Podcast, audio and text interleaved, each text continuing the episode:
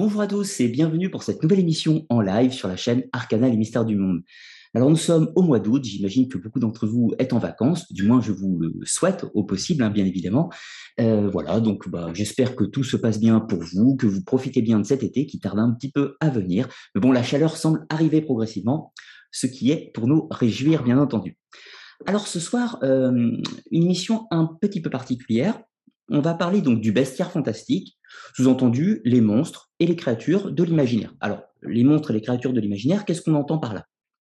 On va parler bien évidemment des créatures dans la mythologie, comme la chimère, euh, euh, les différents serpents mythologiques, les monstres comme le kraken, euh, des centaures, des minotaures et ou tout un tas d'autres choses, d'autres créatures, bien, bien évidemment de la mythologie, alors de la mythologie grecque, mais également de d'autres mythologies, principalement la nordique, la celtique et la japonaise, que je vais pas mal aborder dans cette émission ce soir. Euh, évidemment, euh, on ne va pas pouvoir citer l'ensemble des créatures qui existent hein, dans, tous les, dans toutes les mythologies à travers le monde. D'ailleurs, ce n'est pas le but de cette émission. Je ne suis pas là pour vous faire un dictionnaire de tous les monstres qui existent dans les différentes traditions, mais nous allons tenter de chercher un petit peu le symbolisme qu'il y a derrière ces différentes créatures, le pourquoi euh, les a-t-on imaginées de cette façon, et puis quel est le message symbolique que l'on peut tirer de ces différentes histoires. Alors ensuite, on va aussi euh, parler un peu plus récemment, donc période notamment médiévale, de tout ce qui est le folklore, la tradition, avec d'autres créatures, parfois d'anciennes divinités qui sont devenues des monstres avec l'évolution et surtout les religions. Donc tout le folklore avec des personnages comme Mélusine, la figure du diable, donc autrefois le Kernunos ou le satyre, le faune, différentes créatures qui existaient dans les mythes anciens et qui ont été transformées en une figure diabolique progressivement au cours de la période médiévale. Et puis on parlera également de certaines créatures du folklore euh, assez courantes, notamment les croque-mitaines, le grand méchant loup qu'on va trouver dans, les contes de Grimm ou tout un tas d'autres choses. Voilà du moins ce qui devrait nous occuper pour la soirée de ce soir. Alors j'espère que vous me voyez bien et que vous m'entendez bien. Euh, comme vous voyez, c'est le nouveau bureau. J'ai une nouvelle connexion Internet, donc normalement la connexion est un petit peu meilleure qu'elle l'était par le passé, mais néanmoins nous ne sommes pas à l'abri de, de tumultes techniques. Donc j'espère que tout va bien. Je vois qu'il y a déjà des petits messages. Merci aux modos hein, que je vois sur le chat. Euh, ben Yuri, Jayas, Pyrek et les autres que je n'ai peut-être pas vus. Merci à vous d'être présents ce soir. Donc je ne vous fais pas attendre plus longtemps. On va rentrer dans le vif du sujet avec la première partie, le temps de partager le document. Je ne l'ai pas précisé euh, bien entendu, hein, mais vous pourrez me poser des questions au cours de cette soirée. Ne les, posez pas tout de suite, hein, attendez un petit peu. Je vous, euh, je vous informerai quand vous pourrez poser les questions plus tard dans l'émission, on fera deux pauses questions, une au, milieu, je pense, et une à la fin. Alors, pour l'instant, repartageons le document. Alors, le plan de la conférence, tout d'abord. Donc, introduction au bestiaire fantastique. Ça, on l'a plus ou moins déjà fait, hein, euh, plus ou moins, je rajouterai quelques données. Ensuite, première partie, donc la mythologie à proprement parler. Donc, on va parler des myriades de créatures avec plusieurs exemples, mais surtout dérouler un petit peu la construction mythologique, on va dire, des différents monstres. Ensuite, dans une deuxième partie, on parlera cette fois-ci du folklore, comme je vous le disais, donc avec le petit peuple, toutes les créatures parfois considérées comme vivant dans l'autre monde. Euh, c'est-à-dire que dans la période médiévale, euh, parfois les créatures euh, ne vivent pas vraiment dans la réalité, mais plutôt dans une sorte d'autre réalité, une sorte d'au-delà, ce qu'on détaillera un peu tout à l'heure.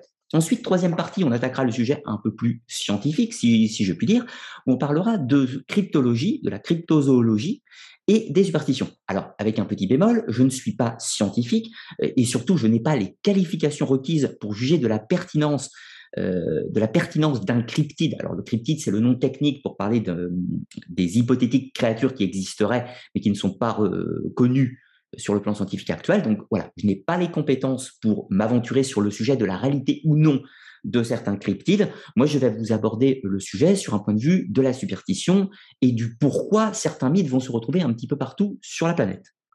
Et puis la quatrième partie, que j'ai nommée donc l'approche par l'occultisme ou éventuellement la psychologie, on va parler des archétypes du monstre. C'est-à-dire que dans, dans les trois premières parties de cette mission, on va parler de tout un tas de créatures différentes.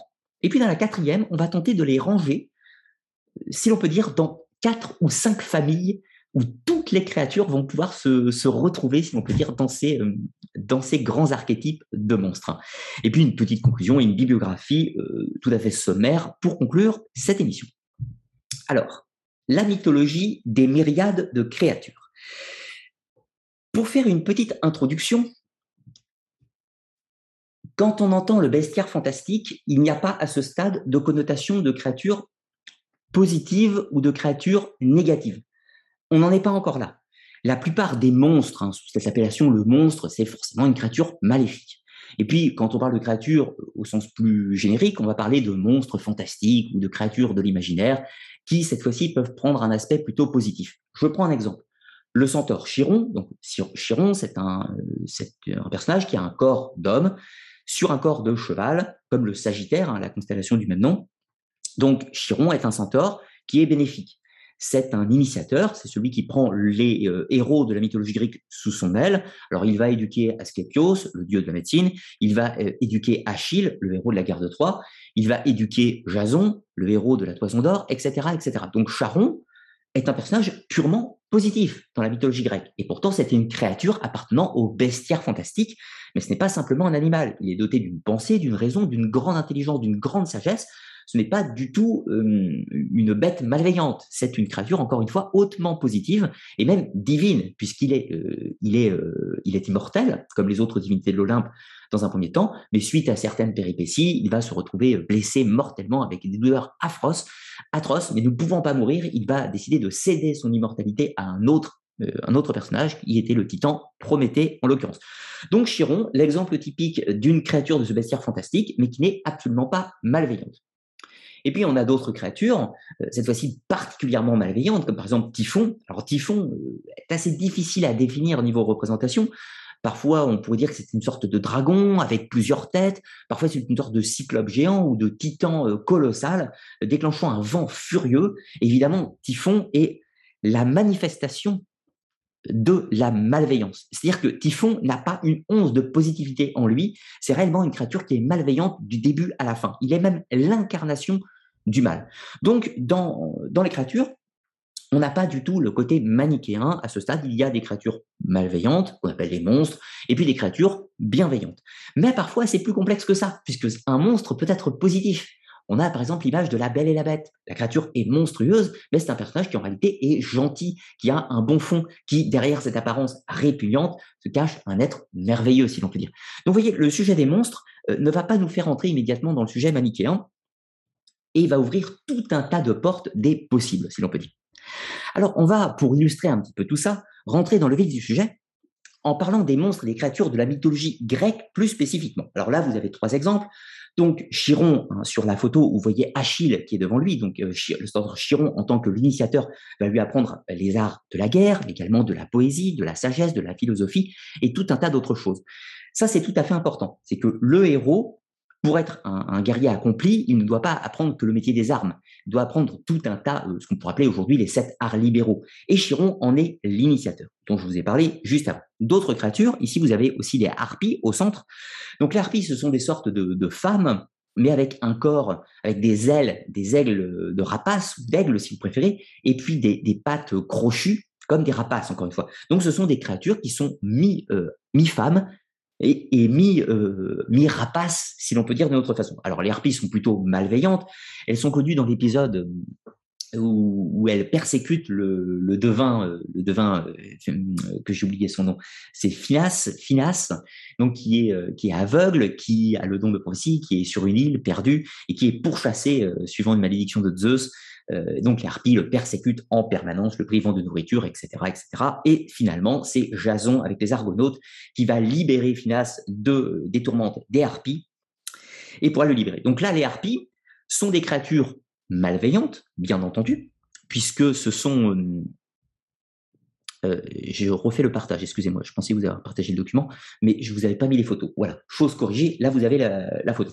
Donc les harpies sont des créatures malveillantes, mais néanmoins c'est un peu plus complexe encore une fois parce que elles persécutent le devin, sans aucun doute, elles sont malveillantes pour lui, mais elles sont là suite à la volonté de Zeus, donc volonté d'une divinité. Sous-entendu, elles ont un acte dans les événements, si l'on peut dire. Donc, les réduire à une connotation bonne ou mauvaise, ce serait extrêmement réducteur. En réalité, les harpies sont des créatures qui sont là pour une mission déterminée. Et puis, euh, de l'autre côté, vous avez donc euh, la dernière image, celle du kraken, tirée du film Jason et les Argonautes. Donc, le kraken qui est une créature marine terrifiante, née de, née de Poséidon, euh, donc créature marine euh, euh, qui règne sur les grands fonds, mais surtout qui est une arme de destruction, qui représente la colère primitive des éléments. dire. Kraken, c'est la force brute de l'océan, la force brute de la nature qui peut anéantir les cités des hommes. Et là, en l'occurrence, il est présent dans la légende de Persée et Andromède. Donc Andromède, qui veut libérer la belle, enfin qui veut libérer la belle Andromède, doit, suite toute une série d'épreuves, libérer la belle du Kraken.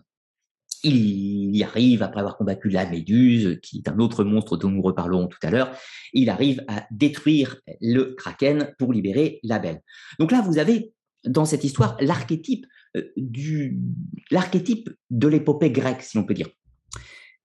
Chez les Grecs, le monstre est omnip... les monstres sont omniprésents dans la mythologie grecque, mais ils sont là pour faire exister le héros tous les héros de la mythologie grecque ont leur monstre à combattre. Alors on a cité Persée qui doit affronter la Méduse, le Kraken, on pourrait citer Thésée qui doit affronter le Minotaure dans le labyrinthe, on pourrait citer Bellérophon qui doit affronter la chimère, on pourrait citer encore Jason qui va affronter tout un tas de créatures, notamment euh, le dragon, euh, le dragon de Colchide hein, qui protège la toison d'or. Donc tous les, euh, je ne parle même pas d'Héraclès qui en a toute une flopée, mais le héros grec dans son cheminement initiatique, doit devoir affronter une créature, une créature qui représente l'opposition. Alors là, on pourrait dire on est dans un schéma un petit peu manichéen. Ce n'est pas tellement le cas. Le héros grec, n'est pas dans une connotation du bien et du mal. Il est dans l'épopée. Il est dans une quête avec des buts divers et variés. Et dans son cheminement, va, il va se matérialiser une force d'opposition qui est celle du monstre. Donc, on pourrait dire que le monstre fait partie du cheminement initiatique dans les épopées grecques et donc représente l'une des épreuves à franchir. Celle du héros, euh, il y en a d'autres, bien évidemment, il n'y a pas que l'épreuve du monstre, mais c'est un mythe que l'on va retrouver la plupart du temps.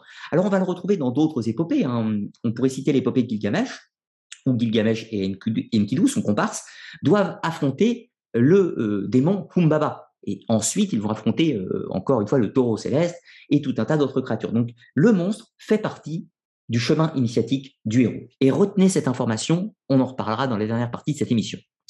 Pour l'instant, pour ne pas trop nous égarer, nous allons continuer un petit peu notre voyage dans les mythes grecs, où on va voir quelques créatures pour voir un petit peu le panel de, types de monstres qu'on retrouve dans ce bestiaire mythologique grec. Alors là, vous avez l'hydre de Lerne. L'hydre de Lerne, c'est une sorte de, dragon ou de serpent euh, qui possède une myriade de têtes et qui va être éliminé par Héraclès. Ensuite, vous avez le lion de Némée. Donc, le lion de Némée, une autre créature, un lion absolument terrifiant qui terrorise une région et que Héraclès va étouffer euh, de ses propres mains. Mais après, bien pratique, il va euh, dépecer, on peut dire, l'animal. Il va prendre sa peau, puisque la peau du, lion de Némée était enfin euh, pas indestructible, c'est pas le terme, mais le lion de Némée était invulnérable aux armes extérieures. On ne pouvait pas trancher sa peau, on ne pouvait pas la transpercer. C'est ainsi que Héraclès va l'étouffer avec ses mains, et ensuite il va prendre cette peau, il va s'en servir comme une armure. Ensuite, en dessous, vous avez la chimère. la chimère, une créature euh, étrange avec une, tête de lion, un corps de chèvre et une queue de serpent. Donc, d'où le terme de chimère, qui est une sorte d'assemblage de plusieurs créatures pour créer un monstre fantasmagorique. Et donc, la chimère, qui terrorise une région, euh, la Lycie, en Asie mineure, donc le territoire grec hein, d'Asie, va être vaincu par le héros Bellérophon, qui sera missionné pour, le, pour la tuer. Mais, chose très importante, Bellérophon, donc le héros, quête initiatique, je vous rappelle, il va devoir affronter le monstre, mais ce qui est encore plus important, c'est qu'il est assisté dans sa tâche par une autre créature, à savoir Pégase, le cheval ailé. cheval ailé qui est lui-même né d'une autre créature, enfin on va voir un petit peu l'arbre généalogique tout à l'heure. Donc le Pégase est une créature du bestiaire bienveillante, si l'on peut dire, et puis la chimère est une créature malveillante, anthropophage qui dévore des hommes, et donc Bellérophon euh, va pouvoir éliminer sa créature. Ensuite, on va trouver le sphinx, bien évidemment, le célèbre sphinx, le sphinx au, sens créature féminine, hein, bien sûr, euh, qui va être l'épreuve pour le héros Oedipe. Alors ça, c'est un combat tout à fait intéressant pour Oedipe. Euh, donc c'est le sphinx qui va lui poser la célèbre énigme, hein, quelle est la créature qui marche à quatre pattes le matin, à deux pattes la, journée et à trois pattes le soir? La réponse était bien évidemment l'homme, enfant, adulte et vieillard. Et ce qui est intéressant, c'est que Oedipe ne va pas tuer le sphinx par les armes, c'est le fait de résoudre l'énigme qui va anéantir le sphinx, mais surtout toute la malédiction sur la région, euh, sur la région euh, concernée, en l'occurrence, de Thèbes, dans le cycle thébain. Donc, euh, le sphinx est une créature un peu chimérique également, avec une tête de femme, un corps plus ou moins de lion, avec des ailes d'aigle ou de rapace, etc., ce que vous voulez. Donc une créature, encore une fois, chimérique. Ça, c'est tout à fait intéressant. On pourrait faire des parallèles avec l'Égypte, un hein, je vois dans le chat que vous en parlez un petit peu. Mais là, à ce stade, on ne parle pas du sphinx en Égypte, on parle bel et bien du sphinx de la mythologie grecque, et qui est donc dans le mythe fondateur euh, euh, du personnage d'Oedipe, avec toutes les suites qui, vont avoir lieu. Je ne vais pas dérouler tout le mythe, hein. j'ai fait une émission sur ma chaîne qui traduit le mythe, enfin qui déroule le mythe d'Oedipe, que vous pourrez retrouver, bien évidemment. Donc là, c'était pour montrer ce sphinx, qui est une créature qui va donner une épreuve toujours au héros, mais une épreuve d'ordre intellectuel, si l'on peut dire. Et ça, c'est très intéressant. Ensuite, on va retrouver le chien orthos, donc le chien orthose bicéphale, vous comprenez, à deux têtes, euh, qui euh, est le gardien du troupeau de bœufs de Géron, donc Géron qui est une sorte de créature euh, possédant trois corps, donc un être humain mais tricéphale si l'on peut dire, qui sera, enfin que va affronter Héraclès lors de ses travaux pour récupérer donc le troupeau de bœufs de Géron en Espagne. Et puis le gardien de ce troupeau, en l'occurrence, c'était le chien Orthos. Et euh, du coup, sera tué par Héraclès grâce aux flèches qu'il avait préalablement trempées dans le sang de l'hydre de Lerne que nous avions vu préalablement. Ensuite, nous avons en tout le chien Cerbère, donc le chien Cerbère qui est le frère d'Orthos, chien à trois têtes cette fois-ci, qui garde la porte des enfers, qui sera lui aussi non pas tué, mais dompté par Héraclès, puisque Cerbère va s'enfuir des enfers et Héraclès va le ramener aux enfers, en l'occurrence. Alors, ensuite, on va voir Ladon, donc Ladon qui est un serpent, euh, un serpent ou un dragon géant, qui est euh, préposé euh, à garder, à préserver le jardin des Hespérides ou le jardin des pommes d'or de la déesse Héra. Or, il se trouve que Héraclès, une nouvelle fois, va devoir se rendre euh, au jardin des Hespérides pour récupérer les pommes d'or, et évidemment, il va devoir terrasser le dragon Ladon afin de s'en emparer. Ensuite, vous avez euh, euh, je n'ai plus son nom exact, vous m'excuserez, mais deux autres créatures, encore une fois, une sorte de, de, cochon géant ou de truie géante, et en tout un renard géant, donc deux créatures. La première qui sera éliminée par Thésée, et l'autre qui sera éliminé, alors suivant les variantes, soit par Amphitryon, soit par Oedipe, cela va varier suivant les versions. Euh, la créature, le renard, en, tout le renard de Thèbes, c'est une créature qui va plus ou moins se mélanger avec le sphinx. Suivant les, versions du mythe, on va retrouver soit le renard, soit le sphinx. Cela va dépendre. Le renard était probablement un mythe plus ancien. Il est probable que l'influence égyptienne ait fait évoluer les légendes par la suite. Alors, ce qui est intéressant à ce stade, c'est que toutes ces créatures, pour en citer encore quelques-unes, ces créatures ont la même origine. C'est-à-dire qu'elles ont toutes, toutes, je dis bien, les mêmes parents. Et ça, ça va être très intéressant. Pour finir, nous avons encore une illustration du dragon Ladon hein, qui sera tué par Héraclès. Euh, vous avez encore une fois, je me suis emmêlé dans, dans, mes images, visiblement, vous avez plusieurs représentations de dragon Ladon. Ce qui est important, c'est que toutes ces créatures ont une mère et cette mère, c'est la mère des monstres, c'est la divinité, enfin divinité, la créature, le monstre suprême, si l'on peut dire, qui est Echidna. Alors, qui est Echidna? Eh bien, c'est la fille de Phorcys et de Céto. Alors, qui sont Phorcys et Céto? Eh bien, eux-mêmes, ce sont les enfants de Gaïa et de Pontos, donc Gaïa, la déesse de la terre. Pontos, c'est la divinité des océans, la divinité des flots. Et donc, de la mer et de la terre vont être engendrées plusieurs euh, divinités qu'on appelle les grandes divinités marines. Parmi ces divinités marines, il y aura Phorcys et Ceto. Ces deux-là vont s'unir entre eux et vont donner naissance à plusieurs créatures, et la plus célèbre d'entre elles est Echidna. Echidna est une sorte de gorgonoïde, hein, comme les gorgones, comme Méduse, etc., tout ça, sauf qu'elle les précède. Echidna est donc un corps de femme avec une chevelure, une chevelure de serpent et surtout euh, un corps de serpent, un peu comme une vouivre ou, un, une ou un petit peu comme, comme les vivraines, si vous voulez.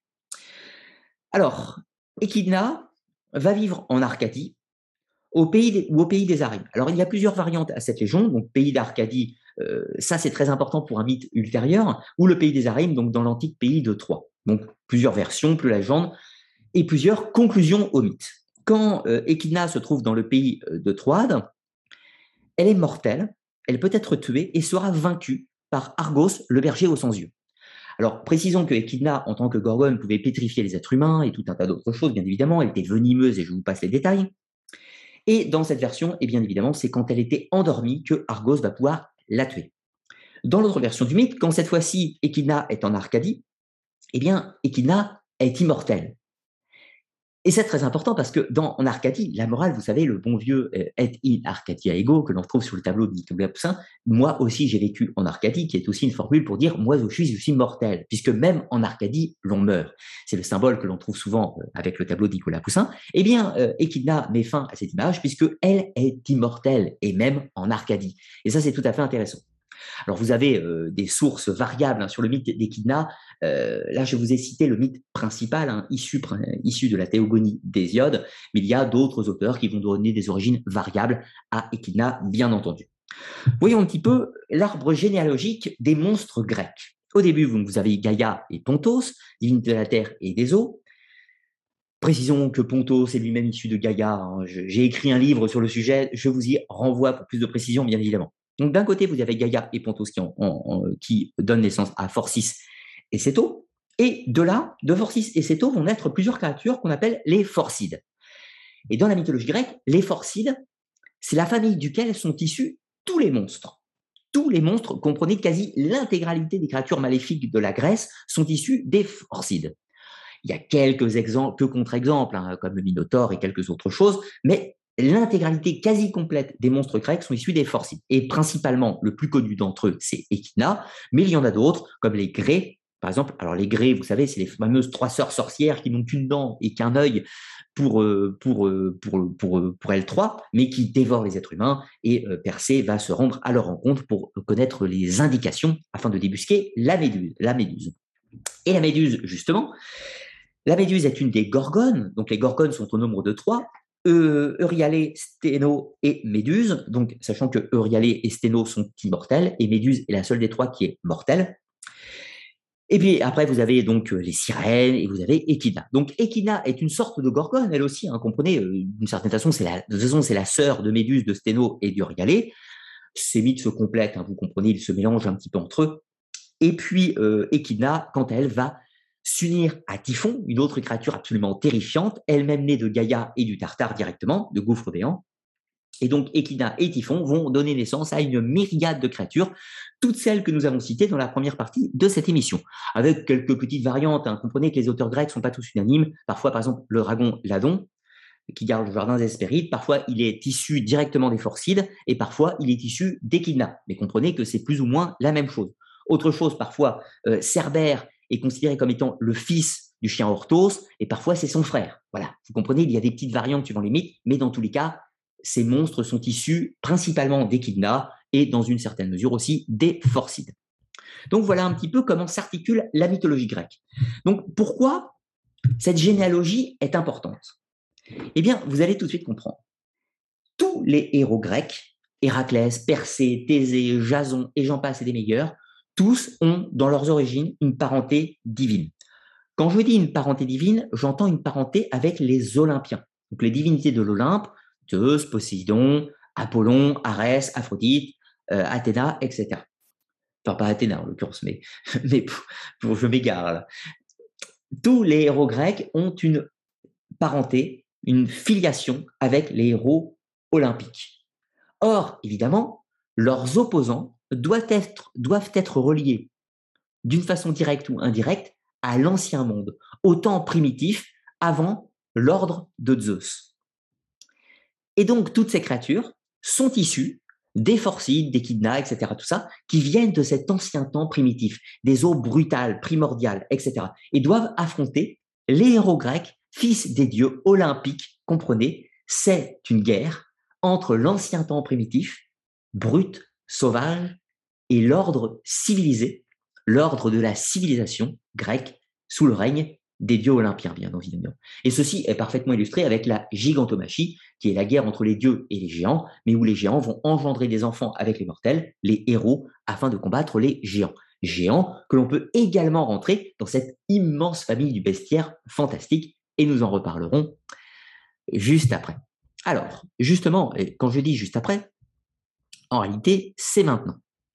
Alors, la race des géants ou des monstres. Alors, la race des monstres ou des géants. Euh, il y a une petite collusion, si l'on peut dire, de langage, un petit lien entre ces deux termes. Alors là, on va quitter euh, la mythologie grecque, enfin pas totalement, on va parler de la mythologie grecque, mais on va également parler de d'autres mythologies cette fois-ci. Qu'est-ce qu'on a comme race des géants dans les différentes mythologies? Alors, dans la Bible tout d'abord, nous en avons une, c'est les Néphilim. Alors, qui sont les Néphilim Peut-être certains d'entre vous ont repéré dans la Genèse ou dans le livre d'Enoch qu'il y avait une race euh, ancienne qui aurait précédé l'humanité, si l'on peut dire. Enfin, pas précédé l'humanité, qui l'accompagne dans les premiers temps, puisqu'elle est issue en partie d'eux. Adam et Ève ont été bannis, euh, chassés du Jardin d'Éden, ils se sont répandus sur Terre, ils ont eu une large descendance, mais un beau jour, des anges ont trouvé la vie terrestre intéressante et ont décidé de s'y rendre ce sont ceux qu'on appelle les veilleurs dans le livre d'Enoch. Pour être exact, dans le Enoch de la version éthiopienne, appelé couramment aussi le Enoch 1, j'ai fait une vidéo sur le sujet.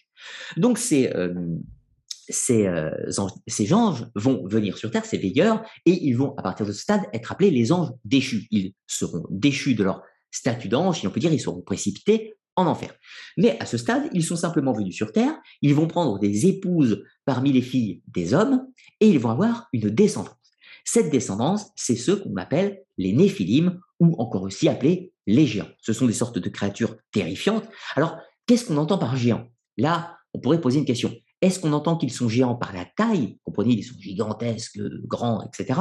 et tout puissants Ou alors est-ce qu'ils sont géants par le savoir, par la connaissance ou tout un tas d'autres choses? Le débat est ouvert. Dans tous les cas, ces veilleurs vont enseigner aux hommes, et donc particulièrement à leurs descendants, c'est-à-dire aux néphilim, les sciences occultes, l'art des enchantements, l'art de la métallurgie et tout un tas d'autres choses. Ensuite, Dieu et ses archanges va décider de les éradiquer, de les exterminer. Alors, il va y avoir le déluge pour euh, détruire l'humanité, mais également les anges qui vont combattre les néphilim, etc.. Donc, on voit que dans le mythe euh, biblique, et surtout le mythe du livre d'Enoch, hein, comprenez-le, donc le livre d'Enoch, je rappelle, est un texte euh, pseudépigraphe ou apocryphe qui n'est pas reconnu dans le canon de l'Église catholique, en l'occurrence, ni orthodoxe, ni protestante Donc cette race des géants, outre le récit biblique qui fait d'eux une, race mauvaise qui doit être anéantie, eh bien sur une lecture un petit peu différente, on pourrait dire que cette race des géants, ce sont les hommes des temps anciens qui représentent l'ancien monde et qui doivent être éliminés au profit du monde nouveau. Comprenez le monde de Noé et de ses descendants qui vont survivre au déluge. Voilà le symbolisme que l'on peut en tirer. Donc, à ce stade, retenez juste, les géants ont une connotation, ils se placent toujours dans un temps ancien, antédiluvien, si l'on peut dire d'une certaine façon. On est toujours dans un cadre mythologique, hein, bien sûr. Alors ensuite, on euh, va avoir euh, trouvé d'autres mythes à peu près similaires, hein, euh, notamment celui des faux moires. Alors les faux moires, là, on est dans la dans la mythologie irlandaise, on va trouver ça, le, récit des moires dans le récit des invasions d'Irlande, les Borg, Gabala, les Borg, Gala, Gabala, etc. J'ai oublié le titre exact, vous m'en excuserez, je le remettrai dans les sources plus tard. Donc, les moires, c'est une des races primitives qui existe sur l'Irlande bien avant l'arrivée des hommes. Alors, en fait, il y a plusieurs races qui vont se succéder sur l'Irlande, ce qu'on appelle les invasions d'Irlande, avec à peu près sept races qui vont se succéder. On va trouver les Partholoniens, les Césaires. Ensuite, on a les Faumoirs. Donc, les Faumoirs, ce sont des sortes de créatures de monstres marins, un peu comme des cyclopes. Ils n'ont qu'un œil, mais surtout, ils sont détenteurs des secrets de la magie. Ensuite, on va trouver les Firbolgs, notre, race de créatures qui sont plutôt considérées comme des nains. Donc, ce sont des, sortes d'hommes trapus, mais avec de grands pouvoirs de forge. Ensuite, on va avoir les Tuatha de Dana, les dieux celtiques, si vous préférez, qui vont arriver, qui vont combattre les Firbolgs, qui vont ensuite s'allier avec les Firbolgs contre les Fommoirs, qui sont les plus terrifiants de tous les monstres qui habitent l'Irlande. Et puis ensuite, ils vont finir par l'emporter euh, sur les Fommoirs. Ils vont les repousser dans les profondeurs de la terre, c'est-à-dire ou dans la mer. Et puis ensuite, c'est les Milésiens qui vont arriver, donc les fils des hommes. Là, on est longtemps après le déluge. Les euh, Milésiens vont arriver, et puis les Tuatha de Nana vont laisser leur place et aller dans l'autre monde. Donc les dieux vont partir dans l'autre monde, mais les monstres, c'est-à-dire les géants, les Fommoirs, avaient déjà quitté la terre d'Irlande ou étaient déjà partis dans les profondeurs de la terre. Mais surtout, retenez qu'ils étaient les détenteurs de tous les arts magiques. Ensuite, on va trouver bien sûr les géants de la mythologie grecque, j'en ai déjà un petit peu parlé.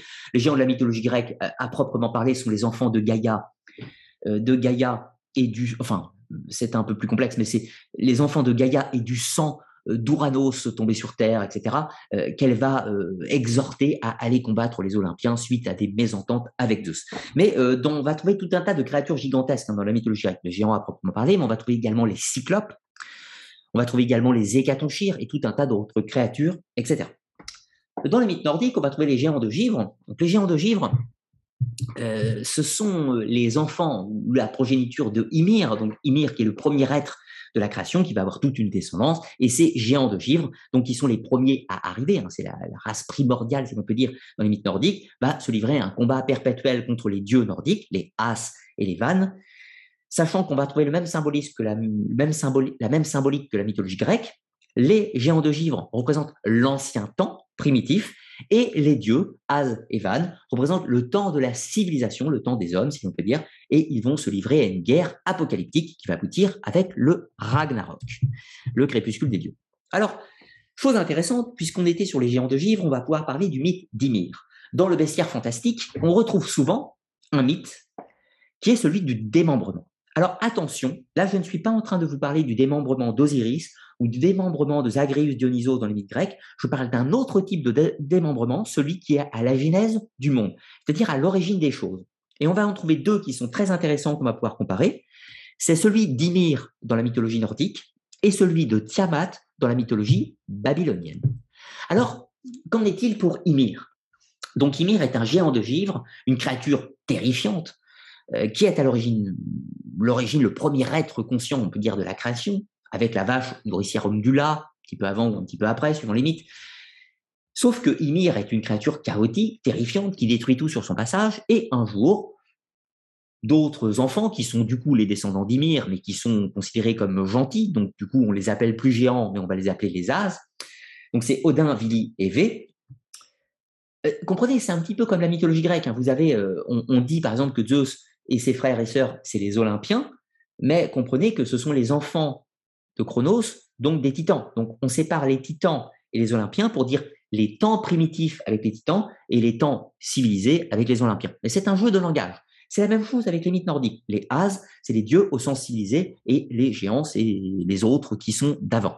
Donc, dans tous les cas, Odin, Vili et Vé vont décider d'éliminer Ymir, ils vont le vaincre, et ensuite ils vont le démembrer, et de toutes les parties de son corps, ils vont former la voûte céleste, la terre, les océans, les montagnes et les forêts. Donc, le monstre primitif, cette créature du bestiaire fantastique, est à l'origine du monde, puisque c'est dès son corps que toutes les composantes de la création vont être édifiées. Et on trouve exactement le même mythe dans les mythes, euh, dans les mythes mésopotamiens avec, euh, avec euh, Tiamat.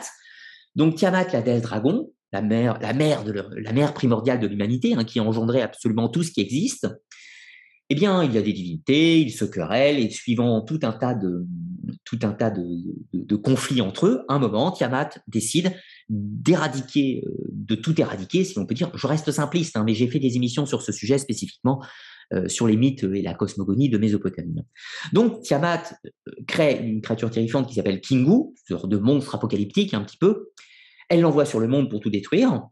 Les dieux sollicitent le plus puissant d'entre eux, à savoir Marduk, lui-même s'équipe de tous ses attributs, il va affronter le démon Kingu, il va le vaincre, le déchiqueter dans tous les sens, et puis ensuite il va affronter Tiamat, et après moult péripéties, il va réussir à vaincre la déesse dragon, et ensuite il va la démembrer, et de tous les vestiges de son corps, il va édifier encore une fois la voûte céleste. On dit que c'était la queue de Tiamat, la voûte céleste. Il va édifier les montagnes, les océans. On dit par exemple qu'il a percé les deux yeux de la déesse dragon, et de ces deux yeux vont couler le Tigre et le Frat, qui sont les deux fleuves de Mésopotamie. Donc, on a toujours ce même archétype du mythe du démembrement, où le monde tel que l'on connaît est né du cadavre d'un monstre mythologique. C'est ça qu'il faut retenir. Alors, ensuite, on va aller un petit peu plus loin. Je repartage le document. Alors là, vous avez euh, une illustration hein, des géants de vivre dans la mythologie nordique avec Sourte. Donc Sourte, alors ça c'est intéressant parce qu'on va aborder un autre mythe euh, juste après. Sourte, ce n'est pas un géant de vivre, c'est un géant de feu, hein, mais comprenez, il a néanmoins la même euh, généalogie, hein, si l'on peut dire. Donc, si ce n'est que les géants de givre vivent au Jotunheim, le pays des géants de givre, hein, le pays du froid, euh, et euh, inversement, Sourte, lui, vit dans le Muspelheim, le monde du feu. Vous m'excusez d'ailleurs pour ma prononciation, mais j'ai une incapacité physique, visiblement, à prononcer les mots de la mythologie scandinave. Alors, Sourte, le géant de feu, lui, il n'est pas à l'origine de la création du monde, lui, il est euh, à l'origine de sa destruction, si on peut dire. Puisque c'est lui, lors du Ragnarok, c'est-à-dire le crépuscule dédié, le combat apocalyptique entre les géants et les As, eh bien c'est Sourte, à la fin, qui va enflammer le monde avec son épée, et ce qui va absolument tout détruire et tout embraser. Donc on trouve un géant à l'origine des temps, Ymir, et on trouve un autre géant à la fin, qui est Sourte, qui embrase le monde, cette fois-ci par le feu. Alors, maintenant, on va parler du monstre apocalyptique. Donc, dans les bestiaires euh, fantastiques diverses et variées, on a tout un tas de créatures qui président à la fin des temps. Et là, on en parlait juste à l'instant, avec Sourte, le géant de feu. Eh bien, la Bible va également trouver sa bête de l'Apocalypse. Alors, pour être exact, en réalité, il y a deux bêtes euh, dans, le récit de l'Apocalypse. Tout d'abord, le dragon euh, qui va sortir des flots, et puis une sorte de bête, une bête avec plusieurs têtes. Et en fait, ce dragon va être vaincu par l'archange Saint-Michel et il va transmettre les insignes de son pouvoir à la bête, l'autre bête, la bête terrestre hein, cette fois-ci, qui est ce sorte de dragon avec plusieurs têtes ou cette monstre euh, un peu comme l'hydre de Lerne. Et on voit d'ailleurs les parentés un petit peu de ces monstres où le monstre euh, tué par Héraclès, hein, l'hydre de Lerne, on va trouver un petit peu le même symbole avec la bête de l'Apocalypse. Le fait d'avoir plusieurs têtes, c'est pour montrer un petit peu ce talent d'ubiquité, comme si cette créature était partout, omniprésente et omnisciente, pas, omnisciente, mais omniprésente, et qu'elle pouvait toucher tout le monde et regarder dans tous les endroits de la création. Hein. Pour montrer un peu que ce côté oppressif de la créature, bien évidemment. Alors, la bête de l'Apocalypse, j'ai fait une longue émission également qui traite de l'Apocalypse que vous pourrez retrouver. Ce qui est intéressant de noter à ce stade, c'est qu'on retrouve un monstre qui va présider au jugement dernier et à l'Apocalypse. Alors attention, évidemment, ce n'est pas une créature bénéfique, c'est l'antagoniste, mais l'apparition de cette créature a lieu lors des événements de la fin des temps, et ensuite, c'est les pouvoirs, donc tout d'abord de Saint Michel qui terrasse le dragon, puis ensuite Jésus en Pantocrator, Jésus tout-puissant qui éradique les forces du mal, si l'on peut dire, pour arriver à ce jugement dernier où toutes les âmes seront précipitées soit en enfer, soit au paradis, suivant leurs conditions, bien sûr. Tout à l'heure, pour Sourte, le géant de feu, c'est la même chose. Sourte embrase et détruit le monde, mais de cette destruction, un dieu va émerger, c'est Balder, euh, le dieu ressuscité, le dieu de la lumière. Euh, vous comprenez le rapport avec le mythe christique, bien évidemment, qui va aboutir à un nouveau monde. Donc la créature de la fin des temps ne matérialise pas la destruction finale, mais le cycle de passage, la fin d'un monde et le début d'un autre. Et dans tous ces mythes, on a toujours une créature qui va présider à ce passage. D'ailleurs, vous en avez un autre dans les mythes nordiques, c'est Fenrir. Alors pour la petite anecdote, sachez que très bientôt, très bientôt sur la chaîne, je vais recevoir un intervenant, donc un historien et un théologien. Euh, je reste, je garde un petit peu de suspense pour l'instant hein, euh, sur, euh, sur tout ça, mais on va parler plus spécifiquement du mythe du loup, son histoire, la tradition, le symbolisme, et notamment de tous ces mythes euh, apocalyptiques euh, de création et de destruction liés à la figure du loup. Donc je ne m'étends pas trop sur le sujet ce soir, puisqu'on en reparlera très prochainement. Pour le moment, touchons rapidement quelques mots sur Fenrir, qui reprend également un symbole de fin des temps, puisque lorsque le Ragnarok commence, tous les enchantements magiques dans le monde nordique disparaissent brusquement. Or, vous le savez, Fenrir est une créature, donc euh, c'est un loup géant, mais il est l'enfant de Loki. Or, il y a une prophétie qui dit que les enfants de Loki, comprenez la déesse des enfers Hel, Jormungand le serpent géant, et Fenrir le loup géant, ces enfants, euh, les enfants de Loki, donc provoqueront la fin du monde, le Ragnarok. Or, quand il y a ces troubles dans le monde des hommes, Midgard, tous les, enfants, tous les enchantements s'effondrent, cela impacte les neuf mondes, et donc les chaînes magiques qui emprisonnaient Fenrir se brise, le loup est libéré, il en a gros sur le cœur, puisqu'il a été emprisonné pendant très très longtemps par les dieux Az, et décide, de, coup, il va prendre le commandement, si l'on peut dire d'une certaine façon, des armées des géants de givre avec Loki et tous les autres monstres précédemment cités. Et donc, il va ouvrir sa gueule qui rase la terre et touche le ciel et il va engloutir toute la création. Donc, on est vraiment sur un cycle apocalyptique. Fenrir matérialise cet apocalypse puisqu'il va dévorer notamment Odin. Odin, le dieu principal du panthéon scandinave, qui représente euh, un petit peu le dieu de l'organisation cosmique, puisque c'est lui qui va établir tout, tout le fonctionnement de la société des hommes, tout le fonctionnement du pays des dieux, etc., etc., qui va faire donc des runes, je passe les détails. Donc Fenrir, en engloutissant Odin, il engloutit la civilisation au sens littéral. Mais ensuite, eh bien, Fenrir sera lui-même abattu par Vidar, Vidar qui est le fils d'Odin, bien sûr, et cela va pouvoir aboutir à une nouvelle création. Puisque, évidemment, pour qu'un nouveau monde puisse germer, il va falloir de la même façon éradiquer la créature. Et là, on pourrait voir un petit peu le cycle. Ce n'est pas dit dans le mythe, mais quand Ymir est détruit, des vestiges de son corps, on va construire le monde. Eh bien, on pourrait faire une analogie intéressante en imaginant que lorsque Vidar va détruire Fenrir, eh bien, des vestiges de Fenrir, on pourrait créer le nouveau monde, si l'on peut dire. Et le cycle se reproduit. Ceci est bien sûr une hypothèse et une interprétation personnelle sur le fait que Fenrir pourrait être utilisé pour recréer un nouveau monde. Ceci est une hypothèse euh, personnelle. Alors, on a d'autres mondes, d'autres monstres apocalyptiques que l'on va trouver, à commencer par Léviathan. Alors, Léviathan, euh, qui est-il lui? Eh bien, c'est un monstre en révolte contre Dieu. C'est une sorte de, créature absolument terrifiante qui vit dans les profondeurs et qui brave l'autorité divine. Mais alors là, c'est très très intéressant, parce que Léviathan est une sorte, alors on pourrait dire c'est un démon. D'ailleurs, il sera repris dans la démonologie. Ce n'est pas cité comme ça dans la Bible. On pourrait dire c'est un ange déchu qui a mal tourné, etc. Il y a plusieurs hypothèses possibles. On peut dire que c'est une divinité païenne, peu importe.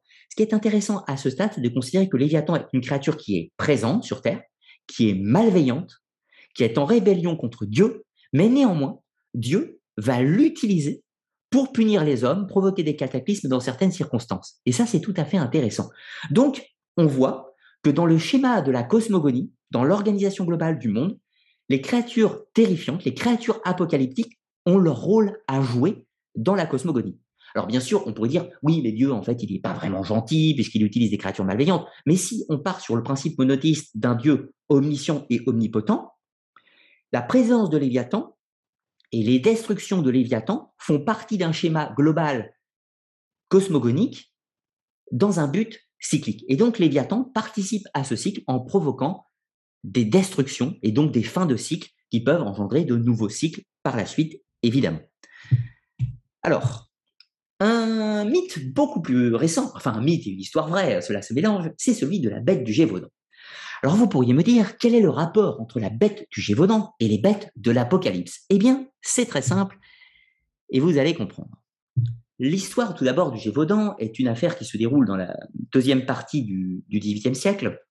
Il s'agit d'une créature mal identifiée, plusieurs hypothèses, je ne vais pas m'étendre sur le sujet ce soir. Retenez juste que la bête du Gévaudan est une, créature qui a provoqué euh, le tumulte en Gévaudan, qui a provoqué la mort de plusieurs personnes, entre 80 et 200 personnes. Les estimations sont assez larges. Et cette créature a réellement existé. Bon.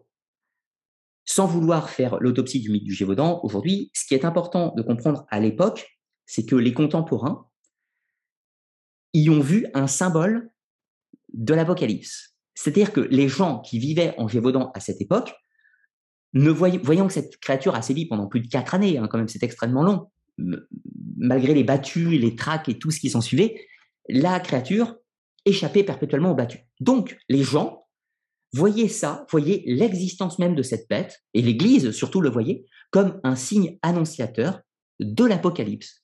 Donc ce qui est très intéressant, parce qu'on voit là la cosmogonie et le, le récit mythologique qui se crée sur une population, c'est que un élément de son quotidien devient un symbole théogonique annonciateur euh, du jugement dernier. Donc les gens voyaient dans la bête du, Gévaudan euh, une bête qui, en gros, annonçait que bientôt c'était l'Antéchrist et euh, le dragon de l'Apocalypse, la bête plus tard de l'Apocalypse qui allait apparaître et que c'était la fin des temps. Et ça, c'est tout à fait pertinent. Alors, je vous cite le cas de la bête du Gévaudan, mais en réalité, il y en a eu d'autres dans l'histoire. Des créatures qui ont pu être considérées à des moments comme une manifestation de l'Apocalypse. Et là, vous voyez le symbole.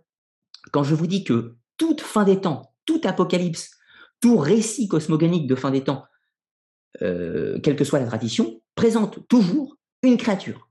Et donc, quand on a une créature réelle euh, dans le quotidien qui est là, eh bien, on a tendance à faire le lien avec le mythe apocalyptique et voir en elle un symbole annonciateur. Vous l'aurez bien compris. Alors, je vais repartager le document et euh, boire une gorgée par la même occasion parce qu'il fait très chaud.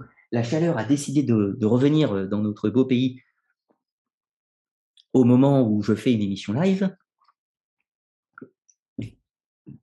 Donc, nous allons continuer un petit peu. Alors, un petit peu plus loin, les créatures chimériques. Pour toujours prendre euh, un petit peu faire notre bestiaire hein, des créatures de l'imaginaire, alors, qu'est-ce qu'une créature chimérique? Eh bien, c'est une créature qui possède les attributs physiques de plusieurs animaux. Euh, une chèvre, un lion, euh, un tigre, une chouette, un hibou, un chat, tout ce que vous voulez. Alors bien sûr, euh, le nom de créature chimérique vient de la chimère. Donc la chimère qui est une créature de la mythologie grecque, tuée par Bellérophon, hein, nous l'avons déjà cité. Mais on va trouver d'autres mythes équivalents, d'autres créatures de type chimérique dans d'autres mythologies ou aussi dans la mythologie grecque, bien évidemment. Alors on va citer tout d'abord la manticore, mythologie persane, Mésopotamie. Alors, la manticore a un corps de lion, un visage d'homme et une queue de serpent. Alors, ça, c'est très important parce qu'on va voir dans le symbolisme que les éléments physiques de la créature matérialisent en général ses pouvoirs. Or, qu'est-ce que fait la manticore? Eh bien, la manticore est un monstre anthropophage, donc qui dévore des humains, comme les lions, du moins le croit, ce qui peut arriver à l'occasion, Ensuite, la manticore euh, est venimeuse, donc elle a une queue de, la queue de scorpion, bien sûr, et elle a un visage euh, d'homme, ce qui montre que possiblement la manticore est un ancien humain qui a été métamorphosé en créature, ou qui peut dire que la manticore est en réalité un homme, euh, un homme déchu ou un homme dans sa condition primitive, peut-être. Toutes les hypothèses sont possibles. Et donc la manticore, un monstre absolument terrifiant, terrifiant qui mange les humains et qui est venimeux de la mythologie persane. On va trouver un équivalent avec le basilic, cette fois-ci dans la mythologie gréco-romaine. Alors, le symbolisme du basilic, euh, il est intéressant parce qu'il va évoluer avec le temps. Au début, ce n'est pas une créature chimérique, parce que c'était simplement un serpent ou un dragon. Et puis, au gré du temps, principalement au Moyen Âge, il va évoluer, puisqu'on va lui donner une tête de coq, un, visage de coq, un corps de serpent ou de dragon, et plus tard encore, euh, très récemment, des ailes de chauve-souris. Donc, le, basilic est une créature donc, euh, qui ne dévore pas spécifiquement les humains, mais qui peut les pétrifier, comme la méduse, qui peut les empoisonner, qui peut les, euh, les dévorer occasionnellement, bien sûr, mais ce n'est pas son but premier, qui les tue surtout, qui est venimeuse, mais surtout qui a souvent été utilisée euh, dans des représentations à caractère initiatique. Et ça, c'est très important. Alors, je ne m'étends pas sur le symbole initiatique du basilic pour le moment, on en reparlera en dernière partie de cette émission, je vous rassure. Retenez juste que le basilic est une créature chimérique qui ne l'était pas à l'origine, mais qui va le devenir progressivement. Et notamment grâce à, cause de cet aspect initiatique, où on va lui donner des attributs euh, pas uniquement serpentaires, mais notamment cet attribut du coq, donc coq, symbole solaire par essence, euh, qui fait donc le lien entre symbole solaire d'un côté, le coq, et symbole chtonien de l'autre, à savoir le serpent. Donc le basilic est une sorte d'alliance entre les forces ouraniennes célestes et les forces telluriques de la Terre mais on en reparle tout à l'heure. Alors, maintenant, allons un petit peu plus loin et parlons de la démonologie. Car comme vous l'aurez bien compris, les bestiaires mythologiques des temps anciens sont extrêmement riches et variés. Et voyez-vous, nous avons gardé l'héritage de toutes ces créatures. Mais évidemment, la plupart de ces créatures n'existent pas, vous l'aurez bien compris. Et de ce fait, le folklore et les traditions populaires ont, donné, ont redonné une sorte d'existence à ces monstres, mais sous le vecteur du démon. Puisque euh, dans les temps premiers, le démon avait une apparence qui n'était souvent pas définie. Comme les daimons des Grecs, ce sont des êtres de l'autre monde, ils n'ont pas forcément de corps physique, ce sont des esprits, euh, ils n'ont pas spécifiquement d'apparence, si vous voulez, ou si ce n'est anthropomorphe. Donc de ce fait, on ne les représente pas sous forme diabolique. Mais évidemment, chemin faisant, à partir de la période médiévale, on va avoir besoin de donner une illustration, de représenter le mal. Et progressivement, on va commencer à dessiner le diable, tout d'abord, sous sa forme du bouc, etc., tout ça, mais également de ces légions démoniaques. Et on va euh, créer progressivement euh, des représentations toutes plus abracabrantes que, les autres, euh, avec des créatures chimériques, hein, comprenez-le. On a parlé des chimères juste avant. La plupart des représentations démoniaques que l'on va retrouver au XVIIe, XVIIIe siècle ce sont des créatures chimériques, composées entre plusieurs créatures, hein. mais, dans un but toujours malveillant, toujours hostile, pour montrer la noirceur des démons, pour, pour illustrer le mal dans sa perfidie la plus profonde, si l'on peut dire. Donc c'est ainsi que les démons sont les héritiers, sont les héritiers de ces anciennes créatures de la mythologie. Alors là, vous avez plusieurs, euh, plusieurs exemples. Alors vous avez Asmodée. Donc Asmodée, euh, dont j'ai fait une émission la semaine dernière, hein, que vous pourrez trouver sur la chaîne. Alors lui, il a un corps de buffle d'un côté, de chèvre, euh, de chèvre, de, de serpent, serpents, des ailes de chauve-souris et tout un tas d'attributs divers et variés. Et en plus de ça, il est assis sur une autre créature, un serpopard. Donc, euh, sa monture est à la fois un serpent et un léopard, les deux en même temps. Donc, cet euh, Asmodée est lui-même une chimère, mais qui est également assis sur une chimère. Si vous voyez, euh, si vous voyez l'idée. Ensuite, on va avoir une autre créature, c'est Andras à côté. Alors Andras qui est sur un loup, symbole apocalyptique par essence. Et puis lui, c'est une créature avec une tête de hibou ou de chouette et des ailes, alors des ailes d'ange ou des ailes de dragon ou des ailes de tout ce que vous voulez. Euh, toutes les interprétations sont possibles, mais en tout cas, c'est une chimère. Et puis là, vous avez, euh, une autre créature euh, ici. Alors, c'est les représentations peuvent être variables. Là, on serait, potentiellement sur Mammon, Mammon, donc avec cette tête, tête d'éléphant, euh, avec des défenses, son gros ventre, etc., symbole de l'avidité et de la gourmandise, etc., etc. Ensuite, là, vous avez Orobas, donc Orobas, démon à tête de cheval. Euh, alors là, on voyait tout à fait le symbole. Hein. On va retrouver une sorte de centaure, mais inversé. Cette fois-ci, ce n'est pas le corps de cheval avec la tête d'homme, c'est la tête de cheval et le corps d'homme, mais avec les pattes euh, de chevaux également. Donc tout un mix, tout un mix, encore une fois, que vous allez pouvoir retrouver. Et puis là, vous avez aussi euh, une autre créature, cette fois-ci c'est Astaroth. Qu'Astaroth, créature euh, rabougrie sur elle-même, rabougrie sur elle-même, sur une créature tout aussi, euh, tout aussi diabolique, encore une fois.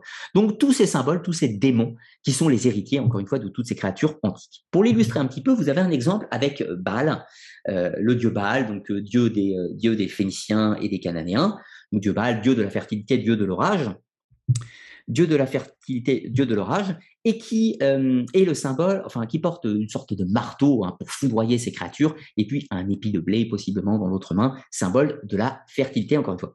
Mais avec le passage au monothéisme, progressivement, la représentation de Baal va évoluer, il va devenir le Moloch, une créature avec une tête animale, une tête de buffle, représentant l'ancienne tradition, mais surtout qui, est, qui exige des sacrifices d'enfants. Donc une créature diabolique. Et puis plus tard, je ne vous ai pas mis de représentation ici, mais euh, devient euh, Baal, qui devient Baal Zébug, et puis Baal va devenir l'empereur des mouches, le prince des enfers, et avec des représentations toutes plus abracadabrantes que les autres. Là, vous avez euh, une manifestation de la chasse fantastique ou des chasses infernales ce sont, euh, dans la tradition populaire, les chasses fantastiques, ce sont c'est une croyance où on pensait que certaines nuits de l'année, certaines nuits de l'année, des légions de démons, de fantômes, de revenants et tout un tas de myriades de créatures sortaient et pourchassait une cible. Alors ça pouvait être un individu pour l'emmener euh, dans une cavalcade euh, effrénée, euh, le précipiter en enfer ou tout un tas d'autres buts divers et variés. Mais dans ces chasses infernales, on a des myriades de créatures tout aussi monstrueuses les unes que les autres et parfois évidemment des chimères, vous l'aurez compris. Donc est-ce que le bestiaire mythologique, est-ce que le bestiaire n'appartient qu'aux mythologies de l'Antiquité? Eh bien absolument pas. En réalité, le conte, le folklore a absolument tout repris de ces anciennes créatures sous des noms variables, démons et tout un tas de revenants et autres choses. Alors ensuite, on va passer, à la deuxième partie un petit peu après, mais je vais faire une petite pause pour répondre à certaines de vos, je vais faire une petite pause pour répondre à certaines de vos questions dans le chat. Néanmoins, je ne voulais pas annoncer à l'avance. Oui, on ne va pas s'y prendre comme ça. Je vais prendre vos questions. Je vais mettre une petite barre dans le chat mais néanmoins, je vais quand même faire euh, la deuxième partie sur le folklore et le petit peuple. C'est une partie qui ne va pas être extrêmement longue. Donc, du coup, je mets une petite barre dans le chat. Vous pouvez me poser vos questions, mais attention, si vous voulez que je réponde à vos questions, il faut absolument dans le chat que vous écriviez question dans votre message avant de me la poser. Sinon, je ne la retrouverai pas, il y a trop de messages. Donc, je vous demanderai ce petit effort, s'il vous plaît. Donc, posez vos questions et puis je pourrai y répondre tout à l'heure. Alors, pour le moment, on va parler du folklore et du petit peuple. Tout d'abord, les anciens dieux et les déesses. Ensuite, on parlera du petit peuple dans la version celtique. Ensuite, on parlera du petit peuple dans la version euh, islandaise et des mythes nordiques, avec les, le Huldefolk, qui veut dire le peuple caché. Ensuite, on parlera des yokai dans la mythologie japonaise, et puis on finira cette partie avec le symbolisme des animes. Alors, tout d'abord, que sont devenus les anciens dieux des panthéons païens Je vous rappelle, euh, sans vous rappeler euh, les grandes histoires de la phase de l'évolution des religions, mais sensiblement, euh, le monothéisme a supplanté le polythéisme, ce qui fait qu'aujourd'hui, dans la plupart des religions, nous avons une divinité unique, que ce soit dans le christianisme, dans l'islam ou le judaïsme, etc., etc. Donc, de ce fait, toutes ces anciennes divinités ont été reléguées à l'état de démons. Ça, nous l'avons vu préalablement. Mais il y a quand même des petites subtilités. Puisque ce qui est vrai pour les théologiens ce qui est vrai pour un Saint Augustin, un Saint Thomas d'Aquin ou euh, Origène ou autre, ou un Tertullien, euh, pour le peuple, notamment dans les campagnes, c'est un peu plus compliqué. Et cette notion de monothéisme est un peu obscure, ou parfois est mal digérée. Alors, dans les campagnes de France au XIIe siècle, pour prendre un exemple, l'individu moyen croit au Dieu unique. Il croit au Christ ressuscité, mais quand même, il fait encore des offrandes à la fontaine pour euh, honorer la dame du, du lac. J'allais faire une petite comparaison avec le mythe arthurien. Donc la dame du lac, la dame de la fontaine, la dame de la source, tout ce que vous voulez. Il va encore euh, sur l'ancien tertre euh, des sorcières. Il va encore sur le rocher où vivent les lutins. Il va encore dans tout un tas de lieux où il vénère des créatures de cet ancien temps qui sont des sortes d'héritage des divinités anciennes. Alors parfois, le nom va changer. Exemple, la fée de la fontaine va prendre le nom d'apparition mariale. Mais vous comprenez le symbole et le passage. Parfois, le rocher des lutins, le rocher au troll ou le rocher à tout ce que vous voulez, eh bien, on va dire c'est le rocher du diable. Et puis parfois, on va aller dans euh, la grotte des nains, et cette grotte devient le trou du diable, ou tout ce que vous voulez. Donc, la plupart des anciennes divinités sont devenues soit des démons, soit des éléments du folklore, c'est-à-dire des contes populaires. Alors là, je vous ai mis une représentation de Mélusine qui en est le parfait exemple. Mélusine peut prendre un petit peu ce rôle de magna mater, de grande divinité féminine, initiatrice, comme Cybèle, Cérès, Déméter ou tout ce que vous voulez. Euh, sauf que Mélusine devient une créature plus ou moins monstrueuse dans les contes populaires. C'est une femme, mais qui, certaines nuits de l'année, se transforme en vouivre. Alors la vouivre, qu'est-ce que c'est? C'est une sorte de dragon serpent, une sorte de dragon serpent un petit peu terrifiant, mais qui n'est absolument pas malveillant. Alors c'est là que ça devient intéressant, puisque Mélusine est une créature de l'ancien temps, une divinité transformée en monstre, donc par nature un démon, si l'on suit les théologiens. Mais dans les traditions populaires, Mélusine est un personnage bienveillant, un personnage qui est en marge de la société, un personnage de l'ancien monde, qui vit hors du temps, mais qui va veiller sur la famille des Lusignan, la famille qu'elle prend en affection, avec lequel elle va s'unir. Il y aura une descendance. Donc, cette famille des Lusignan prétend être issue de cette ancienne divinité, qui est devenue, encore une fois, une sorte de, de, fée. On parle de la fée Mélusine. Les fées, c'est un mot savant pour dire ancienne divinité, si vous voulez. Donc, les Lusignans prétendent avoir dans leur paternité, dans leur ascendance, la fée Mélusine. Mais on pourrait dire la même chose des Mérovingiens. Euh, les, ancêtres de Clovis et de, et et de Childeric et d'Agobert et tout ce que vous voulez, eh bien, euh, Mérové, l'ancêtre mythique, aurait été conçu, aurait conçu toute sa descendance avec une nymphe des eaux. Donc, une nymphe des eaux comprenait une vouivre, de la même façon que Mélusine. Et là, on va trouver un mythe équivalent, où c'est une divinité aquatique qui va donner naissance à une lignée royale. Alors, Ensuite, on va trouver la légende de Jean, de l'Ours dans les Pyrénées. Je vous en ai parlé récemment dans ma vidéo sur les trésors de la mythologie pyrénéenne. Euh, Jean de l'Ours est né de l'union d'un ours et d'une femme. Donc, l'ours est un animal lubrique, un animal de l'ancien temps, une sorte d'homme sauvage un petit peu, euh, une sorte de divinité païenne, diabolique. Euh, enfin, une divinité ancienne, mais qui est devenue diabolique dans les mythes chrétiens. Et cette, cette ancienne divinité s'unit à une femme et va engendrer Jean de l'ours, le héros des mythes pyrénéens.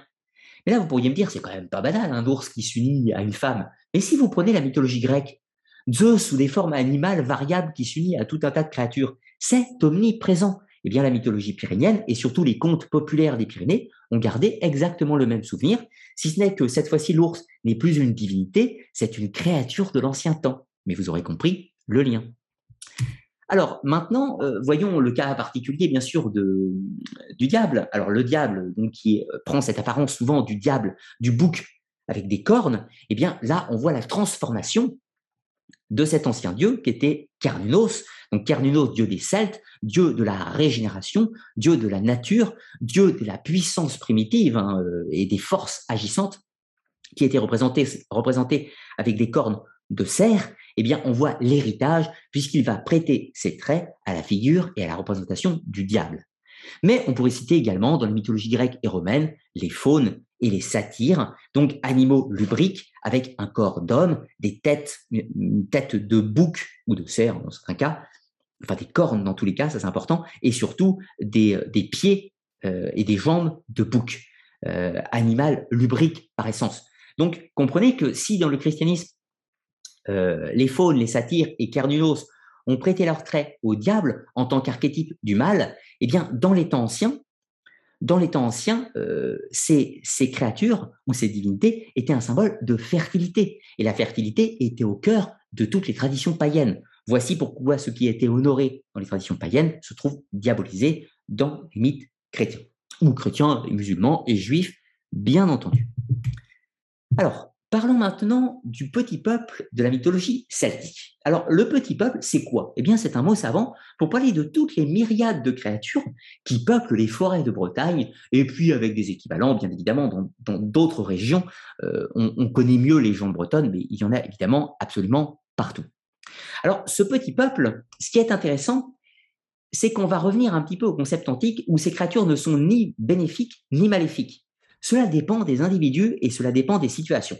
C'est ainsi que dans ce petit peuple celtique, ce on va y trouver les corrigans. Alors les corrigans, ce sont des petites créatures qui font des farces, mais qui peuvent également euh, donner le chemin pour aller à des trésors. On va trouver les trolls. Alors les trolls, c'est des créatures un peu plus terrifiantes, malveillantes, qui dévorent un peu comme les ogres, qui peuvent dévorer les petits enfants qui s'égarent en forêt. On va trouver les farfadets, euh, petites créatures capricieuses. On va trouver les corrigans, je les ai cités. On va trouver les nains euh, qui vivent sous la terre, qui connaissent les secrets des métaux, qui gardent des trésors. On va trouver les fées. Alors les fées parfois comme Mélusine, mais également tout le peuple fée euh, avec les elfes, qui sont des créatures aériennes qui vivent dans les cimes des arbres, euh, dans les grottes et tout ce que vous voulez. Habituellement, toutes ces créatures du petit peuple sont réparties en quatre familles liées aux éléments le feu, l'air, la terre et l'eau.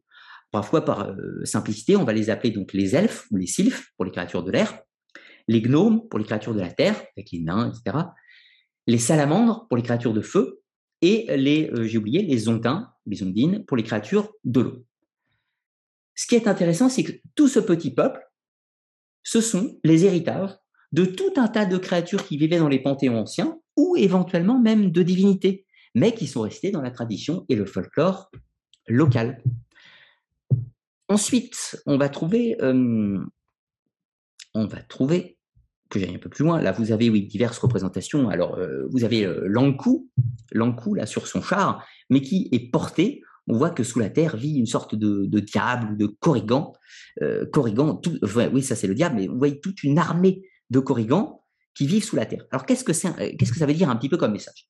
Eh bien, cela veut dire que toutes ces créatures du petit peuple, ils ne vivent pas dans la réalité visible. Ils vivent dans une sorte d'au-delà, hors de la réalité. Ils peuvent apparaître dans le monde des hommes, mais seulement pour les individus qui ont des prédispositions pour les voir. Des personnes qui peuvent briser ou ouvrir le voile du mystère, voir au-delà du monde euh, réel. Et donc, c'est pour ça que toutes ces myriades de créatures vivent, alors parfois on dit dans des grottes, mais parfois c'est une symbolique pour dire dans l'autre monde. Par exemple, sur Avalon, l'île sacrée euh, pour les, dans les mythes arthuriens. Là, vous avez euh, euh, des, nains ou des corrigans hein, qui sont en assemblée ou des lutins. Et puis ici, vous avez des elfes ou des fées, si vous préférez, qui dansent et qui forment ces fameux rondes sorcières, comme on les appelle, qu'on voit régulièrement, où on dit que c'est ici que la nuit, les créatures de l'autre monde viennent danser, festoyer et chanter. Et il est très important de, dans les croyances locales, bien sûr, dans les traditions, de rester en bon terme avec toutes ces créatures, puisqu'elles vivent dans un monde parallèle au nôtre, mais néanmoins au même endroit. Donc il faut s'assurer d'un bon voisinage, si on peut dire. Alors vous avez euh, exactement la même chose que le petit peuple breton en Islande, si ce n'est qu'il prend le nom du folk. du folk, cela veut dire le peuple invisible. Alors, j'ai tourné une vidéo sur le, du folk qui sortira en 2022. Elle est déjà faite, cette vidéo, mais elle ne sortira qu'en 2022 parce que je ne sors qu'une vidéo par mois et je ne peux pas tout sortir euh, en même temps, sinon il n'y aurait plus de vidéos à faire, Donc, un peu de suspense, on reparlera du du folk. Comprenez à ce stade que c'est exactement la même chose que le petit peuple de Bretagne, si ce n'est que nous sommes en Islande, avec des myriades de créatures. Alors, bien sûr, le troll, un dévoreur qui peut s'attaquer aux petits-enfants, là des trolls qui vont attaquer un navire, ou encore des nains, les nains qui connaissent encore une fois le secret des métaux et qui forgent des armes. Euh, et du coup, certains hommes vont tenter, euh, quand ils vont sous la terre, eh bien, ils font attention de travailler en bonne harmonie avec les nains, puisque certes, ils ne peuvent pas voir les nains, mais ces derniers sont présents, et donc il fallait composer avec eux. Ensuite, on va aller dans la mythologie euh, japonaise, avec les yokai. Alors les yokai, c'est pareil, on va trouver toute une myriade de créatures. Alors les yokai, on pourrait traduire ça par démons, mais pas au sens maléfique. Les yokai, ils peuvent être bénéfiques comme ils peuvent être maléfiques. Cela va dépendre des situations.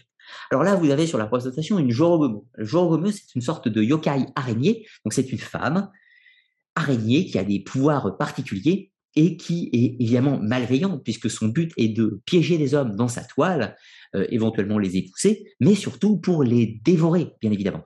Et Jorogumo, euh, possède de nombreux pouvoirs, elle connaît les secrets de la magie et tout un tas d'autres choses, et tous les attributs, évidemment, pour pouvoir piéger les hommes dans sa toile, vous l'aurez bien compris. Mais au Japon, c'est le pays des yokai. C'est le pays des yokai et surtout le pays aux 10 millions d'esprits. Dans la croyance au Japon, la religion, c'est ce c'est le shintoïsme. Or, dans le shintoïsme, il n'y a pas une divinité unique, il y a des myriades et des myriades de créatures qu'on appelle des kami, qui sont des sortes de divinités ou des grands esprits, et qui vivent absolument partout. Mais de ces kami, il y a également en dessous des yokai, donc qui sont des sortes de... Alors c'est l'équivalent des daimon de la tradition grecque, sont des créatures qui vivent dans l'autre monde ou dans le nôtre, qui peuvent voyager entre les deux, et qui ont des capacités diverses et variées, et qui peuvent agir pour le bien ou pour le mal. Alors, dans le cas des Jorogumo, c'est une créature malveillante. Mais on en a d'autres qui peuvent être positifs positives dans certains cas. Donc, les hommes vivent en permanence avec des myriades et des myriades et des myriades de créatures. Ce qui est très intéressant avec la mythologie japonaise, c'est qu'il faut considérer que c'est une illustration de ce qui devait se faire dans les autres mythologies à travers le monde. Pourquoi? Parce que le Japon est resté euh, dans le shintoïsme, et donc l'illustration de ces mythes n'a pas évolué, si l'on peut dire, ou est toujours la même depuis 1500 euh, ou 1800 ou 2000 ans, et peut-être même plus. Donc, de ce fait, quand on parle du petit peuple de Bretagne, du Hul du Folk d'Islande, et possiblement des anciennes mythologies grecques, égyptiennes et nordiques, eh bien, on peut imaginer, que la représentation de toutes ces créatures, ces daimons, euh, devait être identique à ce qui se fait avec les yokai de la tradition japonaise. Alors là, vous avez un tengu. Alors les tengu, ce sont des euh, yokai euh, démons oiseaux, donc un corps d'homme avec une tête d'oiseau. En général, ils sont malveillants, mais ils font des tours. Euh, en général, ce n'est pas jamais très grave, mais ils jouent des tours aux humains et parfois font des choses un peu pénibles. Là, vous avez une sorte de, démon, de démon, comment dire ça?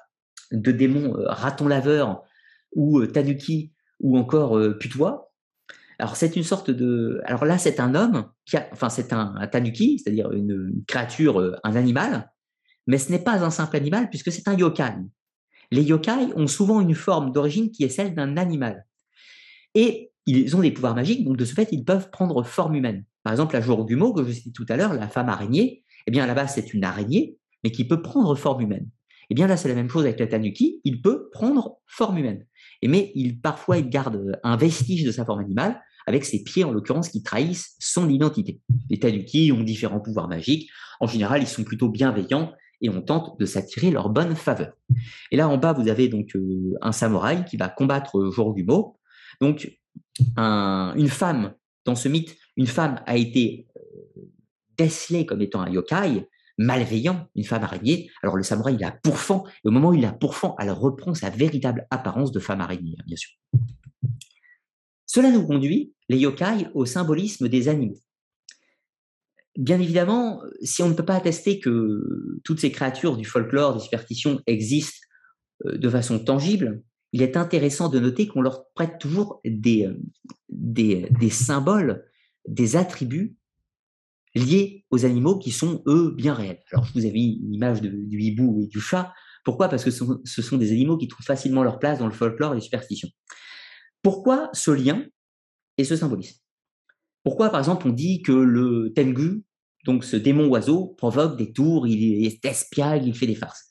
Pourquoi on dit, par exemple, que la, la manticore, avec ce corps de lion, ce corps de lion et cette queue de serpent, dévore des humains et est venimeux? Eh bien, tout simplement parce que le lion dévore des humains et le scorpion est venimeux. Mais ça, c'est la lecture simpliste. Si on va plus loin, depuis la nuit des temps, on prête certaines qualités ou certaines vertus à des animaux. Exemple, on considère que le hibou est un symbole de mort. Donc, souvent dans les traditions et le folklore, le hibou est un animal malveillant. Alors, euh, c'est absurde, mais vous aurez compris, c'est le symbolisme. On pense que le hibou quand il ulule la nuit, il annonce le décès d'un proche, ou de soi-même, ou de quelqu'un dans le village. Donc entendre le ululement d'un hibou, c'est un acte, euh, un acte euh, néfaste. Donc fatalement, il n'est pas étonnant qu'on ait associé le hibou au diable. Et donc le hibou est un animal du diable qui vient annoncer la mort. Mais évidemment, dans cette société, c'est maléfique. Mais si on remonte dans les, temps anciens, le hibou annonce la mort, mais tout comme l'ankou, ou tout comme tout un tas de créatures. Donc le, le hibou n'est pas malveillant en soi, c'est son symbolisme qui est malveillant, si vous voyez la nuance. Donc il n'est pas non plus étonnant qu'on ait prêté à certaines déités ou certains animaux ou certaines créatures les traits du hibou quand on voulait symboliser qu'ils annonçaient la mort.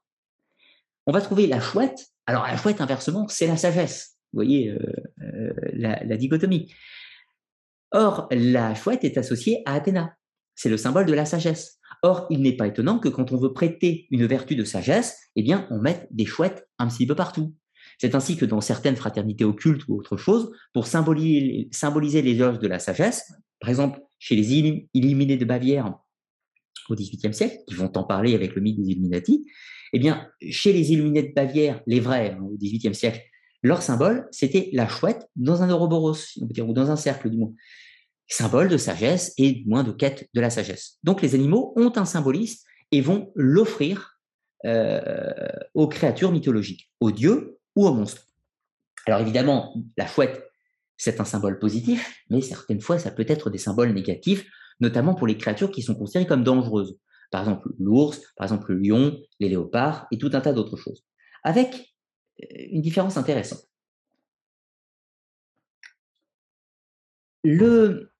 L'ours n'a pas mauvaise réputation.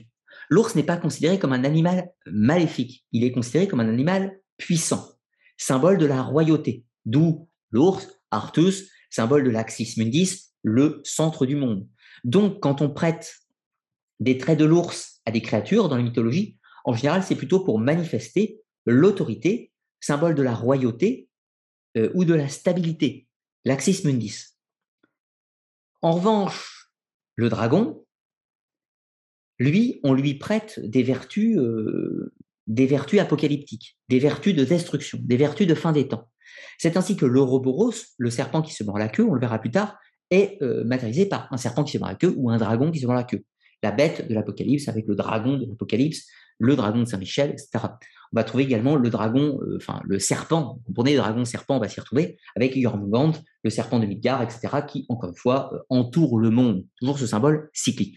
Donc quand on veut représenter un monstre apocalyptique qui met fin à un cycle, on va souvent lui prêter l'allure d'un serpent, ou par extension d'un dragon, etc. Vous comprenez euh, l'image, hein. je ne vais pas faire la série de tous les animaux, mais vous comprenez que souvent qu'on a observé des animaux dans la nature, on en a déduit des comportements, et donc de ces comportements, on en a fait un symbole, et parfois on a fait des peintures de ces symboles pour s'attirer la puissance de l'animal, comme un totem, si vous voulez. le totémisme, c'est la première religion du monde, hein, ou l'animisme, si vous préférez. Donc, quand on peint le totem d'un animal, eh bien, c'est pour soit se protéger de cet animal, par exemple un serpent ou un scorpion ou ce que vous voulez, mais inversement, quand on veut s'attirer le, pouvoir de cet animal, eh bien, on le peint un ours, un lion, euh, symbole de majesté, etc. Tout ça, on veut son pouvoir. Et par extension, si on veut prêter une lecture symbolique à un animal, à, un monstre mythologique, ou même à un dieu, hein, eh bien, on va lui prêter des attributs animaliers qui est ceux qu'on veut illustrer, tout simplement. Donc, quand on euh, fait de Fenrir ce loup monstrueux, ce loup géant qui dévore le monde, eh bien, on veut lui donner, et ça c'est fondamental, à Fenrir, si c'est un loup géant, ce n'est pas pour rien, c'est qu'on veut placer au Ragnarok le symbole du loup. Et si on veut aussi dans ce même Ragnarok placer euh, le serpent de Midgard, c'est parce qu'on veut y placer le symbole du serpent, du dragon, etc. Voilà. Je ne m'étends pas sur le symbole du loup, on en reparlera dans une autre émission, et le plus serpent, on va en parler dans la fin de celle-ci. Mais vous voyez l'idée. Et là, on va passer dans la troisième partie, mais euh, préalablement, je vais, euh, je vais répondre à vos questions. Alors, remontons un petit peu plus haut pour voir déjà si vous en avez posé. Je ne sais pas. Alors, ah oui, apparemment, vous avez écrit pas mal de choses. Eh bien, c'est une bonne nouvelle.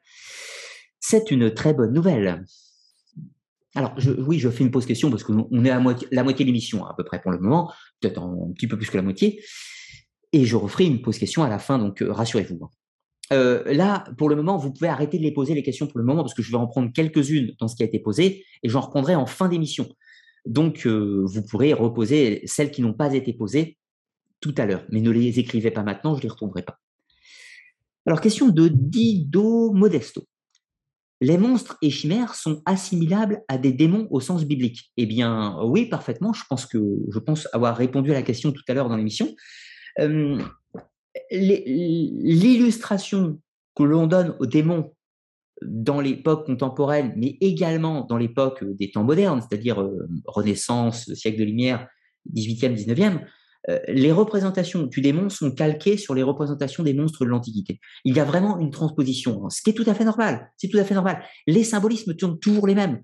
Quand on veut prêter des pouvoirs à un démon, eh bien cela se retrouve dans son iconographie. Le démon Asmodée. Le démon Asmodée, il a une tête de, cheval ou de buffle, ça varie. Une tête euh, de, lion ou de, de je, que je dise pas de bêtises, c'est une tête comme ça. je ne voudrais pas me tromper en tête, mais il me semble que c'est ça. Et surtout un corps de serpent. Pourquoi? Parce que Asmodée est symbole de connaissance, il donne la connaissance aux hommes, mais il est également euh, symbole de luxure. Et ça va se retrouver dans son iconographie, avec le symbole du cheval ou du bœuf, etc., etc., qui sont considérés comme des animaux lubriques. Alors, il faut connaître en fait le symbolisme animalier pour pouvoir décoder l'iconographie d'un démon. Mais c'est la même chose avec les monstres de l'Antiquité.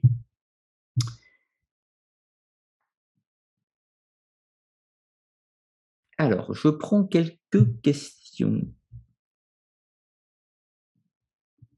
Question de Sab C. Ces créatures sont-elles toutes des légendes pour dire quelque chose ou est-ce que certaines ont réellement existé car on aurait retrouvé des os géants de créatures et d'hommes aussi? Hum, Ça va être le sujet de la partie 3 qu'on va aborder, c'est-à-dire la science et la cryptologie. Et je vais, alors vous pourrez m'accuser de pas mouiller, et vous avez raison, euh, je ne suis pas compétent en cryptozoologie. Alors, si, je suis compétent dans la lecture du mythe et des archétypes mythologiques qu'on va trouver dans les créatures de cryptozoologie. Mais je ne suis pas compétent pour ce qui est de l'étude des cryptides, c'est-à-dire je ne sais pas, euh, je, n'ai pas suffisamment de connaissances pour vous dire si une créature a réellement existé ou non dans certains cas. Je me limite euh, aux connaissances basiques de ces différentes questions. Donc je ne pense pas être à même de répondre, euh, de répondre à cette question. En revanche, il y a une chose que je peux dire par rapport à ta question, c'est que la plupart des squelettes d'hommes géants qui ont été retrouvés sont des fakes. Et je t'invite à, vraiment vérifier les sources, vérifier les sources de ces données archéologiques, euh, de ces données archéologiques. Et si, euh, en effet, tu trouves des sources qui sont fiables, je serais très, très, très, très, très curieux de les consulter. J'entends des sources fiables, des sources qui sont vérifiées, qui viennent euh, de publications sérieuses, si, je puis dire. Euh, j'entends pas forcément un magazine, euh, ça peut être des chercheurs indépendants, mais quelque chose qui tient la route, avec des sources, des références et tout ce qu'il ce qu'il faut. Et savoir surtout les photos, qui, quand et comment les a prises. Pour ce qui est des, os d'animaux, en effet, il y a des recherches, il y a des gens qui passent leur vie à essayer de prouver que certaines créatures ou autres ont existé. Je ne suis pas à même de répondre à ces questions, donc je ne vais pas me, lancer dans, ce sujet. Euh, j'en toucherai un mot spécifiquement sur les cas des dinosaures et des dragons, mais euh, je ne vous en parlerai pas pour vous dire si les arguments sont cohérents ou non, c'est juste pour illustrer que c'est une piste de recherche, c'est tout. Donc, veuillez m'excuser, mais ce n'est pas mon domaine de compétence, la cryptozoologie. Je, je vais en parler uniquement dans un cadre des mythes et des traditions.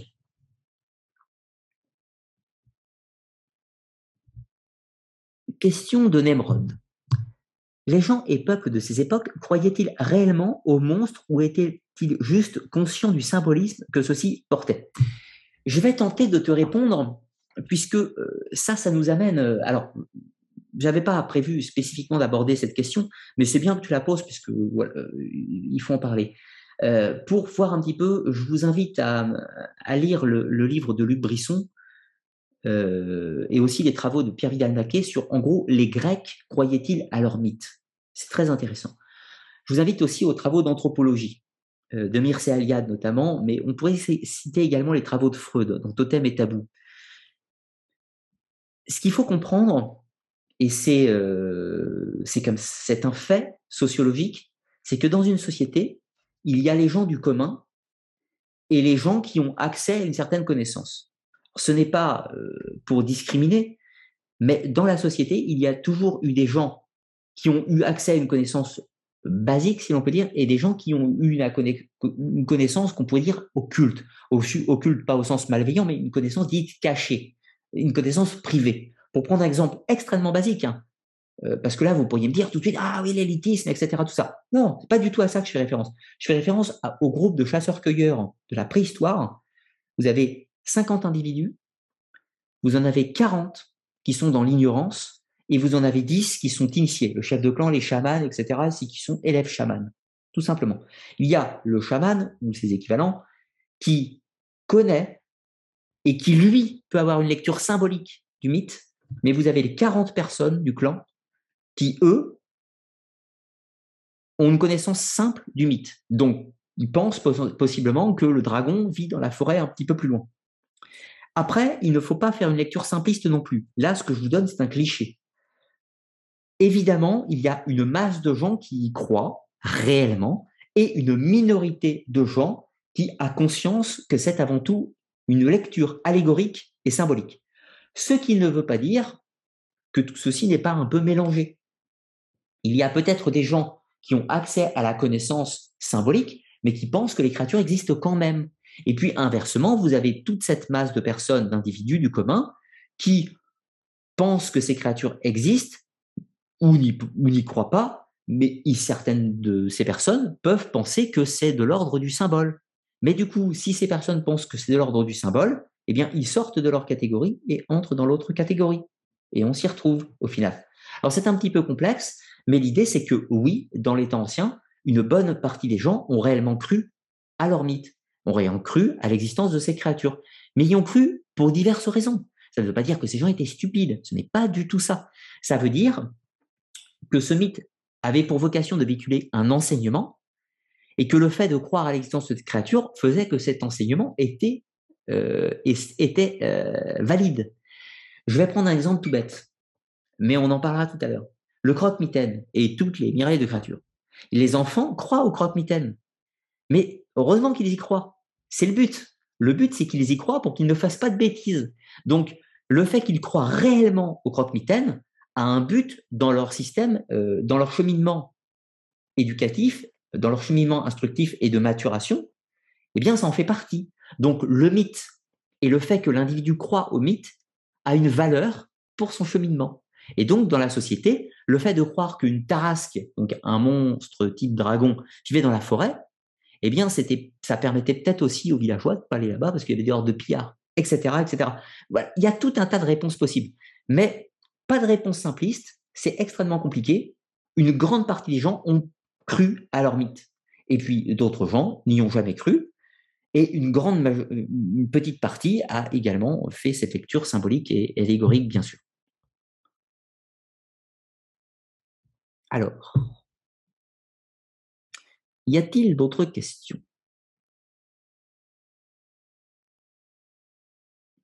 Question de Dido Modesto. Y a-t-il des liens entre les petits peuples et tout le continent, même en Afrique? Alors oui, c'est la même chose. Alors, euh, pour pas que ça soit réducteur, surtout, j'ai pris des exemples aujourd'hui. J'ai pris des exemples de ce que je connais le mieux, parce que j'ai pas mal étudié la mythologie celtique, euh, islandaise, scandinave et japonaise. En l'occurrence, c'est trois des mythologies que j'ai le plus étudiées. Donc, de ce fait, je les connais mieux. Mais en, l'occurrence, ce, qu'on dit le petit peuple de Bretagne, déjà, c'est pas il n'y a pas que en Bretagne, le petit peuple, c'est au sens les, traditions folkloriques de l'Europe, hein, au sens très large. Mais on trouve la même chose en Afrique, on trouve la même chose en Asie, on trouve la même chose en Amérique. Euh, les traditions indiennes euh, des Indiens Cherokee ou Apaches, ils ont des traditions de toutes ces créatures, avec les oiseaux tonnerres et tout ce que vous voulez. Le Wendigo et j'en passe. Enfin, Wendigo, on en reparlera. Euh, on va aussi trouver en Afrique tout un tas de créatures diverses et variées, bien entendu c'est tout à fait la même chose. Euh, si ce n'est que, évidemment, avec, enfin, c'est le même processus, c'est-à-dire ce sont souvent d'anciens esprits ou d'anciennes divinités qui sont devenus des créatures du folklore et des traditions, etc., mais qui autrefois ont pu être euh, entre le cœur de la religion de, de, ces peuples, bien sûr, comme ça l'était chez les Celtes avant. Alors, je vais prendre encore deux questions. Je vais aller un petit peu plus loin pour pas qu'il ait jaloux.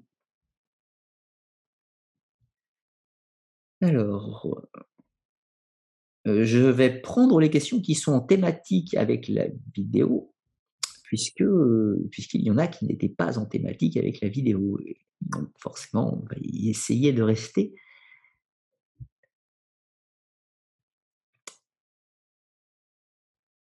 Ça, non. Alors, question Salut Arcana, de question de Gabriel Goudet-Rivaud. Merci pour ta question. Euh, connais-tu un exemple de monstre, créature dans la mythologie hindoue? Ah bah, euh, Dans la mythologie hindoue, il y, en a, il y en a pas mal. On trouve des dragons, on trouve des femmes serpents, on trouve, euh, on trouve des démons du vent, des démons de tout un tas de choses. Pour citer un des exemples de monstres qu'on trouve dans la mythologie hindoue, on pourrait citer les Nagas. Alors les Nagas, c'est des sortes de femmes serpents qui ont plusieurs bras euh, donc un corps de serpent, elle rampe, un peu comme un, un peu comme un centaure, si ce n'est qu'au lieu d'être un corps de cheval, c'est un corps de serpent, comme la vouivre, comme Mélusine, c'est la même chose. Et euh, ce sont des créatures qui, qui sont malveillantes en général, qui provoquent euh, divers tourments. Donc voilà, les négas, les femmes serpents, mythologie hindoue, c'est un exemple parmi, parmi tant d'autres en l'occurrence. Voilà, voilà. Alors, pour l'instant, on va, hum, on va reprendre notre document et on va parler justement un petit peu de la cryptozoologie, mais avec euh, toute raison gardée, hein, bien sûr. Euh, je ne vais pas vous parler de la cryptozoologie pour tenter de vous dire si les créatures existent ou n'existent pas. Ce n'est pas mon travail, je n'ai pas les compétences pour. Moi, je vais m'appeler à analyser le mythe. C'est tout. Ce qui est mon terrain. Alors, science, superstition et cryptozoologie. On va tout d'abord, euh, on va étudier quatre des grands archétypes de créatures qu'on va retrouver dans la cryptozoologie. J'insiste sur la cryptozoologie parce que autant euh, il y a assez peu de gens qui cherchent la réalité euh, de la chimère ou du basilic, qu'il y a des gens qui cherchent réellement à voir si des dragons ont existé, à voir si euh, le Yeti ou le Sasquatch, enfin c'est un peu la même chose, mais ont existé. des personnes se posent réellement la question de savoir si les loups-garous ont existé des gens se posent la question de savoir si, par exemple, les kraken ou euh, les léviathans ont existé, etc., etc. Voilà pourquoi je vais prendre ces quatre archétypes-là. Alors, tout d'abord, le premier archétype, c'est le mythe de l'homme sauvage. Et là, on va voir une chose très intéressante. Ce mythe de l'homme sauvage, on va le retrouver sur toute la planète sous des noms différents. On va l'appeler le Bigfoot ou le Sasquatch au Canada, le Yeti ou l'abominable homme des neiges en, dans l'Himalaya, dans les montagnes de l'Himalaya, l'Almasty dans le Caucase, dans les montagnes du Caucase, aux frontières russes, etc., le Basajome au Pays Basque et les ogres dans les traditions populaires du folklore médiéval. Alors, ce sont qui ces hommes sauvages? Alors, euh, alors euh, dans le domaine de la cryptozoologie, parfois on cherche un grand singe, parfois on cherche une sorte de proto-humain, parfois un, descendant euh, perdu de l'homme de Néandertal ou de l'homme de Floris, de Flores, etc., etc., tout ça. Je vous passe toutes les théories qui existent sur la possibilité ou non de la survivance d'un hominidé euh, proche de l'homme qui pourrait exister sous des formes variables, euh, Yeti, Sasquatch, Almasty, Basajob. Je vous passe les détails. Retenez juste à ce stade que c'est un mythe invariant, invariant que l'on va retrouver de façon équivalente sur toute la planète. En revanche, on va pouvoir dessiner un schéma global. Alors là, c'est une image de l'Almasty, une image de l'ogre et un soi-disant pas du Yeti, euh, faux ou fake, vrai, vrai ou fake, je ne saurais vous dire. Ce qui est intéressant, c'est que dans les mythologies, on va trouver toujours le même archétype. Cet homme sauvage vit toujours hors de la société, dans une forêt, sur une montagne, comprenez, toujours dans, dans un territoire qui est reculé, loin du monde des hommes et donc loin de la civilisation. Donc, l'homme sauvage est un homme qui n'est pas civilisé, comme son nom l'indique, mais surtout qui est séparé de la communauté humaine. Donc, par exemple, dans le mythe du Basajome ou du Tartaro au Pays Basque, l'homme sauvage est un homme qui date d'avant la chute, enfin qui date d'avant, pas, pas d'avant la chute, mais d'avant le déluge, euh, ou d'avant, alors ça va varier suivant les gens, mais qui datent soit d'avant le déluge et qui n'a pas disparu, donc qui sont un vestige de la première humanité, hors de Noé. Donc ce sont des hommes qui sont descendants de cette race des géants. Et là, vous vous rappelez ce qu'on a dit au début de l'émission. La race des géants, ça fait toujours référence au temps archaïque, au temps avant la civilisation. Eh bien, le mythe de l'homme sauvage, c'est le vestige du mythe euh, des géants. Pourquoi? Eh bien, dans toutes les mythologies de l'Antiquité, nordique, grec, aztèque, etc., etc., on a le mythe des géants, ou dans la Bible, hein, avec les Néphilim. Mais, progressivement, avec la disparition des pensions antiques, etc., etc., eh bien, le mythe des géants, le mythe de cette race des temps primordiaux, va disparaître pour être remplacé par l'archétype de l'homme sauvage, celui qui représente l'ancien temps, le survivant de ces temps, euh, de ces temps premiers, et qui est euh, plus ou moins hostile, pas forcément, mais qui vit en marge. Et donc voilà, c'est une illustration de ce mythe des géants, mais dans le folklore et les traditions. Et on pourrait donner un exemple aussi très intéressant, c'est celui du sorté Kochei, Kochei, le sorcier immortel dans les mythes slaves. Donc Kochei est un homme sauvage il vit sur son île, seul, il est hirsute, il est sale, etc. Mais surtout, il est immortel. Et surtout, et aussi, il est sorcier, il est magicien, il connaît tous les pouvoirs.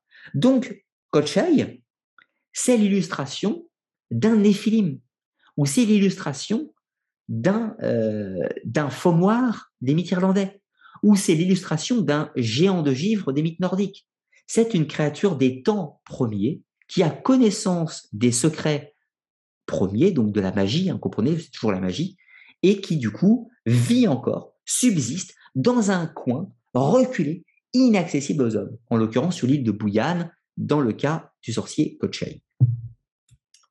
Donc ça, c'est le premier archétype, celui de l'homme sauvage, qui reprend le mythe de la race des géants. Ensuite, on va trouver le deuxième archétype, c'est celui de la créature des profondeurs. Alors pourquoi toujours, en permanence, a-t-on peur des monstres marins? Alors, je pourrais vous citer bien sûr des créatures diverses et variées, comme le Loch Ness. La créature du Loch Ness, un mythe ou réalité, peu importe, j'ai fait une vidéo sur le sujet, mais ce qui compte, c'est que nous avons euh, l'idée qu'un monstre vivrait dans les profondeurs du Loch. On a euh, le roman 20 euh, milieux sous les mers qui nous parle des calamars géants avec ces créatures qui vivraient dans les fonds abyssaux. Et puis, on a au cinéma popularisé par, euh, popularisé par Steven Spielberg, avec Les Dents de la Mer, euh, le requin ou la créature euh, gigantesque, terrifiante. Requin qui pourrait faire penser à une sorte de, de, mégalodon, mégalodon qui est une sorte de requin préhistorique qui a vraiment existé, mais qui a disparu, possiblement, que les cryptozoologues tentent de chercher, voir si on existerait encore. Donc pourquoi cette peur en permanence des eaux? Eh bien, tout d'abord, parce que l'eau c'est une des frontières naturelles de l'humanité. comme l'espace aujourd'hui. Dans les temps anciens, on pouvait nager, on pouvait voguer sur l'eau, mais s'aventurer dans les profondeurs, on ne savait pas ce qu'on allait y trouver. Et là où on ne sait pas ce que l'on va trouver, c'est propice à l'imagination et c'est propice à développer tous les mythes possibles. C'est ainsi que dans les profondeurs des abysses, on a commencé à y placer tout un tas de créatures mythologiques. Et toutes ces croyances de créatures mythologiques, qui avaient des symbolismes divers et variés, eh bien, au gré du temps, elles vont évoluer pour devenir bah, simplement des monstres marins, des légendes locales, comme le Loch Ness, euh, le Deep Blue euh, dans l'épisode d'X-Files euh, et dans le lac aux États-Unis, ou tout un tas d'autres créatures.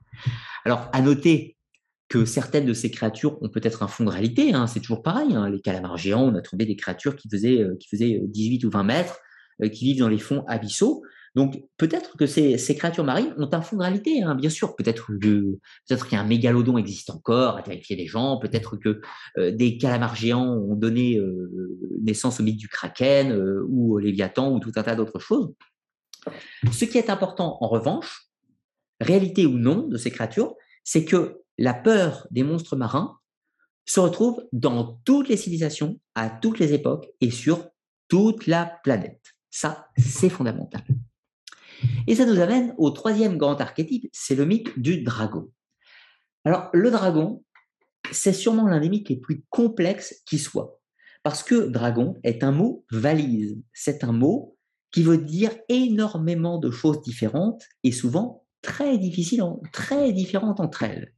À commencer par la différence entre la représentation du dragon en Occident et en Orient. Première différence, c'est qu'en Orient, le dragon, en réalité, c'est plutôt un serpent il pour spécifiquement d'elle. C'est une créature plutôt bienveillante, symbole de l'initiation, symbole de la sagesse, symbole du savoir. Et le dragon dans les mythes asiatiques, chinois et japonais, là c'est une représentation en Chine, qui, représente un qui ressemble un petit peu, vous savez, au dragon de Dragon Ball Z, le dragon Shenron, avec les boules de cristal, etc. Donc le dragon, symbole de pouvoir, de sagesse, de longévité et tout ce que vous voulez. C'est un animal purement positif. D'accord? Le symbole du dragon dans les mythes asiatiques est à rapprocher non pas des dragons des mythes occidentaux, mais des serpents des mythes occidentaux avant la période chrétienne. Et on va reparler des serpents tout à l'heure. Du coup, pour le moment, on ne va pas parler des dragons asiatiques qui ne répondent absolument pas euh, au symbolisme euh, occidental de la même créature. Alors, en Occident, inversement, les dragons dans les temps anciens ce sont des créatures malveillantes.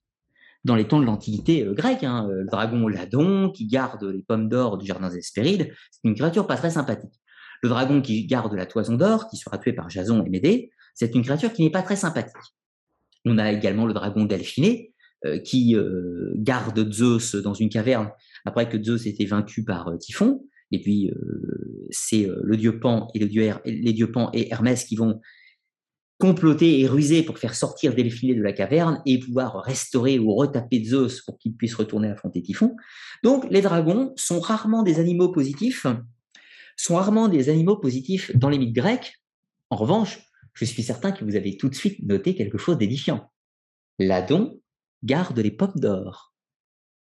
Le dragon de Colchide garde la toison d'or.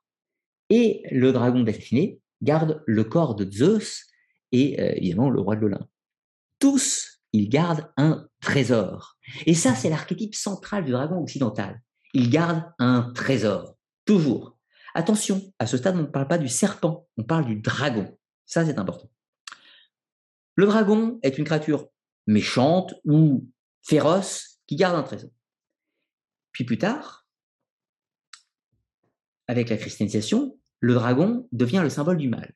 C'est le dragon de l'Apocalypse. Mais il y a un problème. C'est qu'on a le serpent de la Genèse et le dragon de l'Apocalypse. Il ne va pas falloir longtemps pour que les deux créatures se rejoignent. Donc le dragon et le serpent ne sont plus qu'une seule et même créature, et c'est ainsi qu'on va lier les deux symboles. Mais forcément négatif. Donc c'est ainsi que Saint Georges terrasse le dragon, Saint Michel terrasse le dragon, Saint Bertrand en Comminges terrasse le serpent ou dragon, Saint-Lizier terrasse le dragon, etc. L'âge des, des euh, héros soroctones. Alors, revenons au tout début de l'émission. On a parlé que les héros, dans les mythes grecs, pour, lors de leur épopée, ils doivent terrasser un monstre, ils doivent vaincre une créature. Ça peut être un kraken, méduse, une chimère, tout ce que vous voulez. Eh bien, dans le christianisme, les héros et les saints doivent également terrasser un monstre, si ce n'est que la plupart du temps, ce monstre prend l'aspect d'un dragon ou d'un serpent, une tarasque, un drac ou toute la créature que si vous voulez, toutes les créatures que vous voulez. Mais ce qui est intéressant, c'est que qu'on soit dans le christianisme ou qu'on soit dans l'Antiquité, c'est exactement le même processus. Thésée affronte un monstre, un monstre pour accomplir son épreuve, et un saint de l'Église catholique va détruire un monstre pour accomplir son cheminement. Donc les saints de l'Église chrétienne sont eux-mêmes des sortes de héros de divins, si vous voulez faire un parallèle relativement intéressant. Le dragon donc devient en Occident l'archétype symbole par essence du mal. Et tout bon héros, tout bon saint ou tout bon archange doit terrasser le dragon au possible, bien évidemment. Maintenant, allons euh, toucher un petit mot rapide. Un petit mot rapide sur le dragon, la, dracologie. Alors, la dracologie, c'est la recherche, l'étude, la cryptozoologie, l'étude mythologique de, euh, du dragon. Alors, il existe euh, des, euh, des gens aujourd'hui qui pensent que les représentations du dragon, donc comprenez une sorte de gros reptile géant avec des ailes, aient pu possiblement être inspirés par des squelettes de dinosaures. En effet, c'est vrai que dans les représentations, si on prend certains dinosaures, on peut trouver des similitudes avec les dragons. Et en effet, à ce, point de vue, c'est cohérent. Il est tout à fait envisageable que des squelettes anciens aient pu, dans le désert de Gobi ou autre, euh, ou même un petit peu partout, parce que je vous rappelle, même dans le sud de la France, il y a des squelettes de dinosaures, enfin un peu partout sur Terre en fait, et certaines créatures euh, de, la famille des dinosaures ont pu réellement euh, inspirer l'illustration de ce qu'est le dragon. En revanche, le symbolisme du dragon ce n'est pas dans le dragon qu'il va falloir le trouver, mais c'est dans le serpent. Et ça, ça nous mène à un tout autre sujet, bien évidemment. Donc la dracologie, l'étude du dragon, est un sujet, à mon sens, sérieux, où on peut, en effet, dans une certaine mesure, penser que bah, les dragons n'ont pas spécialement euh, existé, bien que certains... Euh, enfin, encore une fois, je m'avance pas, hein, certains prétendent que si, tout court. Bon, euh, moi, à mon sens, cela me semble délicat, mais, mais bon, pourquoi pas, après tout, voilà. Je ne suis à ce stade pas convaincu mais pourquoi pas.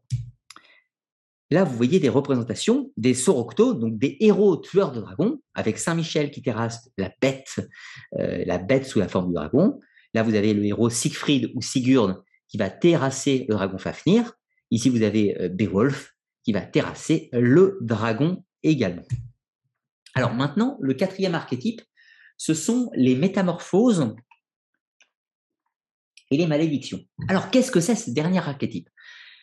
Eh bien, ce sont, c'est tout d'abord un mythe invariant, puisqu'on va le retrouver sur toute la planète, mais sous des noms variables. C'est des humains qui, pour X ou Y raison, vont se trouver transformés en bêtes. Alors, évidemment, le plus connu, c'est le loup-garou, la lycanthropie, mais il n'y a pas que la lycanthropie. Exemple, au Canada, vous allez retrouver le Wendigo. Alors, le Wendigo, c'est un homme qui a été maudit qui a été possédé par un esprit maléfique, pour être exact, et qui va devenir une sorte de créature cannibale. Son apparence va se transformer et il va dévorer ses semblables, devenir une créature anthropophage. Donc un homme va rejoindre le bestiaire fantastique sous la forme du Wendigo. Évidemment, en Occident, vous avez trouvé le célèbre lycanthrope, le célèbre loup-garou, avec la célèbre légende de Lycaon. Alors Lycaon, c'était un roi d'Arcadie dans la mythologie grecque, mais le roi euh, Lycaon va euh, commettre un, acte terrible et ignoble, puisqu'il va tuer son propre fils et va le servir à table aux dieux. Zeus, euh, de ce fait, dans sa colère, va transformer Lycaon en loup et le condamner à errer indéfiniment sous cette forme et à attaquer les gens. Donc Lycaon est un lycanthrope métamorphosé par la puissance de Zeus.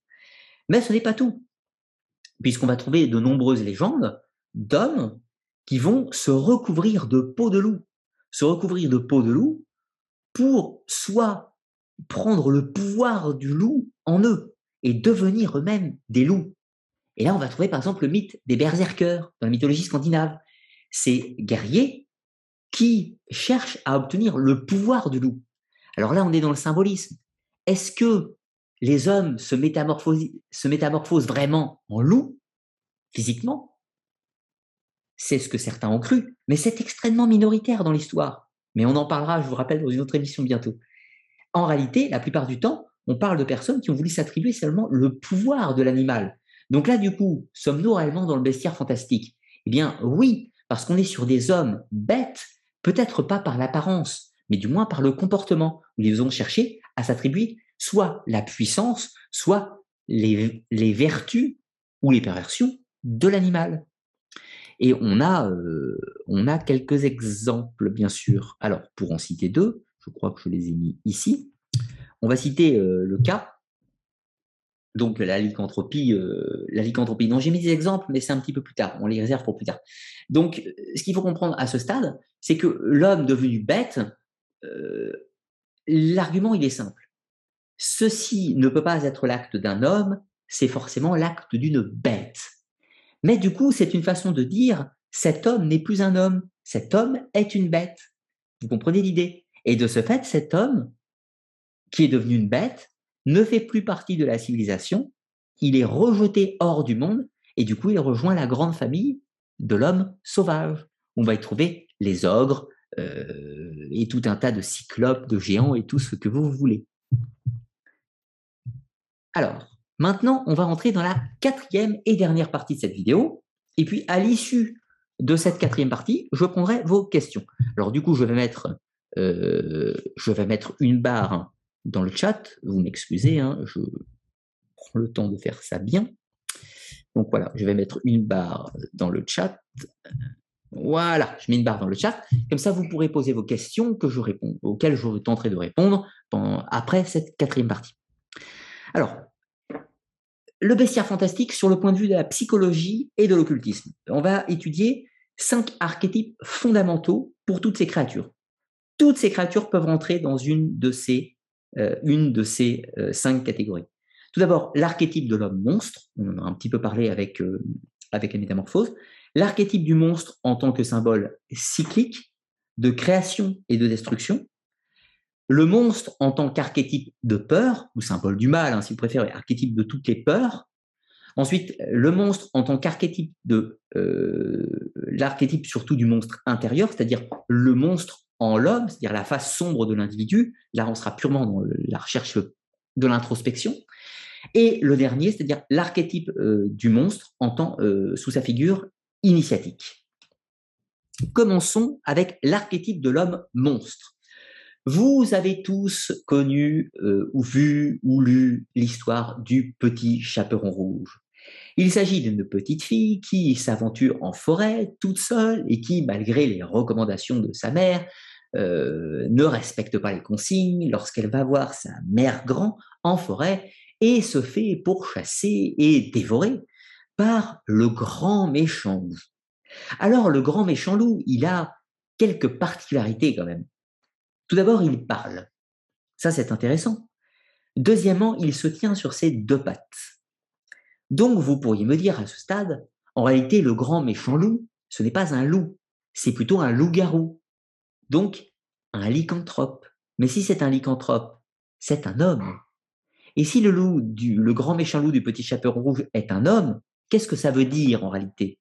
Eh bien, cela veut dire que cette personne n'est plus un homme, c'est devenu une bête hors de la civilisation, et donc un loup, puisqu'il a un comportement de loup, du moins par rapport à la perception et le symbolisme qu'on attachait à cet animal à cette époque. Parce que le symbolisme du loup est très variable au cours du temps.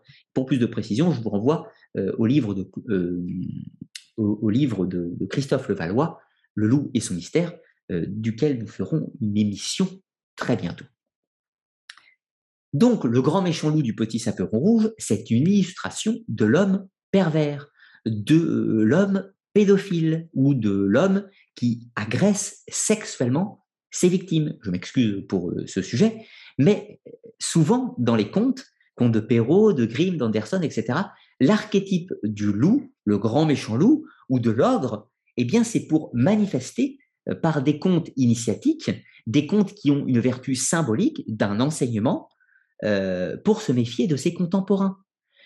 Le petit chaperon rouge n'apprend pas aux petites filles à faire euh, attention au loup dans la forêt. Elle apprend à faire attention au monsieur bizarre qui vit dans la ferme hors du village. Si vous voyez l'idée, ce sont des contes à clé, si vous préférez. Alors, pour citer deux exemples, cette fois-ci bien réels, euh, de gens qui ont été accusés d'être des lycanthropes, mais comprenez, des monstres, des monstres, des pervers, euh, des pervers historiques. Ils ne se transformaient pas en loups-garous, mais ce sont des véritables pervers qui ont été accusés de lycanthropie. L'un des premiers cas, c'est celui de Peter Stube. Peter Stube en Allemagne, donc au, XVIe siècle. Donc Peter Stube, euh, Stube aurait assassiné, dévoré et euh, agressé euh, sexuellement plusieurs personnes, 13 personnes, dont sa propre fille et dont son propre fils. Et donc, il aurait euh, reconnu les crimes. bon, alors le problème, c'est que il aurait, il a reconnu les crimes, mais sous la torture. Donc, mm, bon, vous voyez l'idée. Quand on reconnaît les crimes sous la torture, ça peut poser quand même quelques questions. cas numéro un, Peter Stubo était vraiment coupable et il a fini démembré et sur le bûcher, donc euh, un truc salé. Il n'est pas mort vite. Hein. Mais cas numéro 2, Peter Stubo est un étranger qui s'était installé dans le village quelques années plus tôt. Et donc, vu qu'il y a eu des morts dans le village, eh bien, peut-être qu'on les a attribués à un bouc émissaire. Et peut-être que Peter Stube était la victime idéale. Et donc, dans ce cas-là, il était, innocent et il aurait avoué tout et n'importe quoi euh, lors de la torture, bien sûr. Dans le récit, dans, ses confessions, il dit qu'il hum, avait acquis le pouvoir de se métamorphoser en diable grâce à une ceinture magique que lui avait donnée le diable. Vous voyez, on est dans un acte de métamorphose. C'est, euh, ce n'est pas lui qui se métamorphose en loup, c'est bel et bien un pouvoir que lui octroie le diable, qui n'est pas de son fait. Ensuite, on va trouver un autre cas d'hommes pervers qui peuvent illustrer euh, illustrer le principe du monstre au sens mythologique, c'est celui de Gilles de Rais.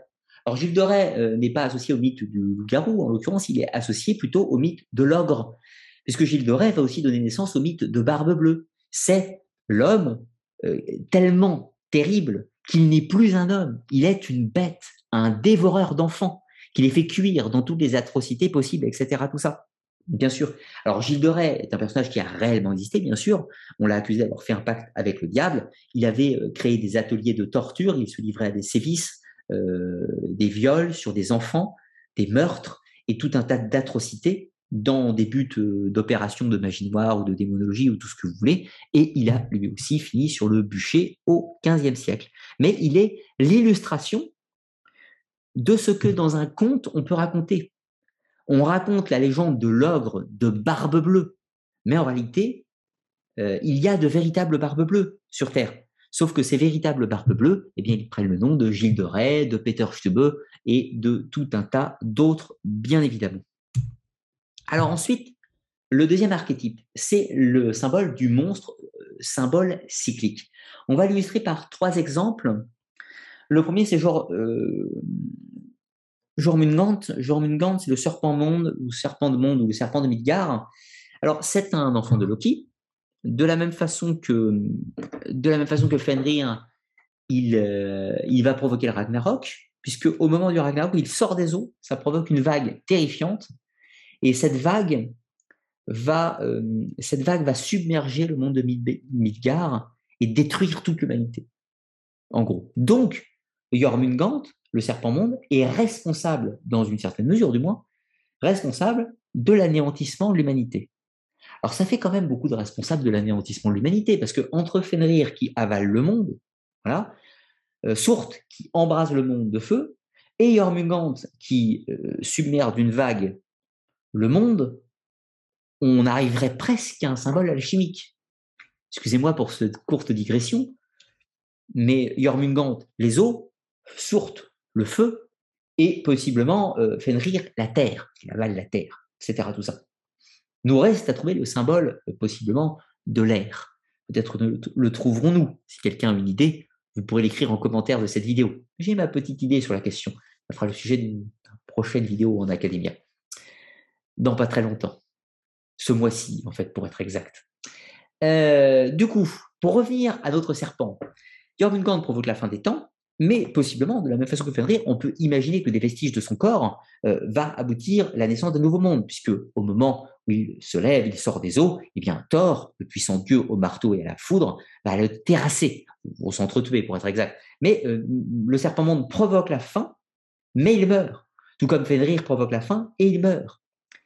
Et là, on a aussi une notion très importante. C'est que, en plus d'être phénomène d'un cycle, il entoure le monde de Midgard. Donc là, on retrouve le symbole de l'Ouroboros, le serpent qui se mord la queue, puisque le monde des hommes est entouré dans son intégralité par Jormungand. Donc, si on entre dans un phénomène de cosmogonie, le monde physique, le monde des hommes, est limité par une barrière infranchissable qu'est le serpent monde.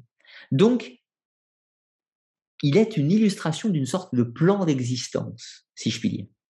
Et là, on va trouver un comparatif extrêmement intéressant. C'est celui d'un autre serpent, une autre représentation serpentaire, celui de Yadalbaoth. Alors Yadalbaoth, qu'est-ce que c'est?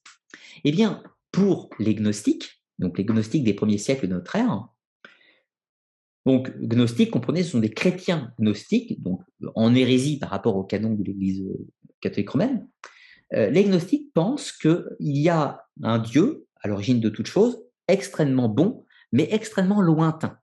Et que, après, il y a une autre créature qu'ils appellent le Démiurge, sous le nom de Yadalbaoth. Pour eux, c'est le Dieu de l'Ancien Testament, donc le Dieu Yahvé, si vous préférez, enfin pas Yahvé, mais c'est le Dieu de l'Ancien Testament, le Dieu de Moïse, si vous préférez, pour les gnostiques. Et ils considèrent que cette entité, c'est une créature qui a créé une prison une prison qu'est la matière, et donc comprenez la terre et le corps des hommes. Donc toute l'humanité, au moment de la chute du Jardin d'Éden, se serait trouvée emprisonnée dans la matière par ce dénommé Yadalbaoth. Et ce qui est très intéressant, c'est que des Yadalbaoth est représenté par un serpent, bah, du moins ce corps de serpent, et on peut retrouver le symbole de Jormungand, celui qui par ses actes entoure le monde des hommes ou entoure le monde de la matière. Et là, vous avez une représentation de l'Atalante fugitif. Vous voyez le serpent qui dévore euh, cet individu. Je vous ai mis cette fresque uniquement à titre de représentation. Et d'ailleurs, je vous en parle, mais ça serait bien que je vous la montre.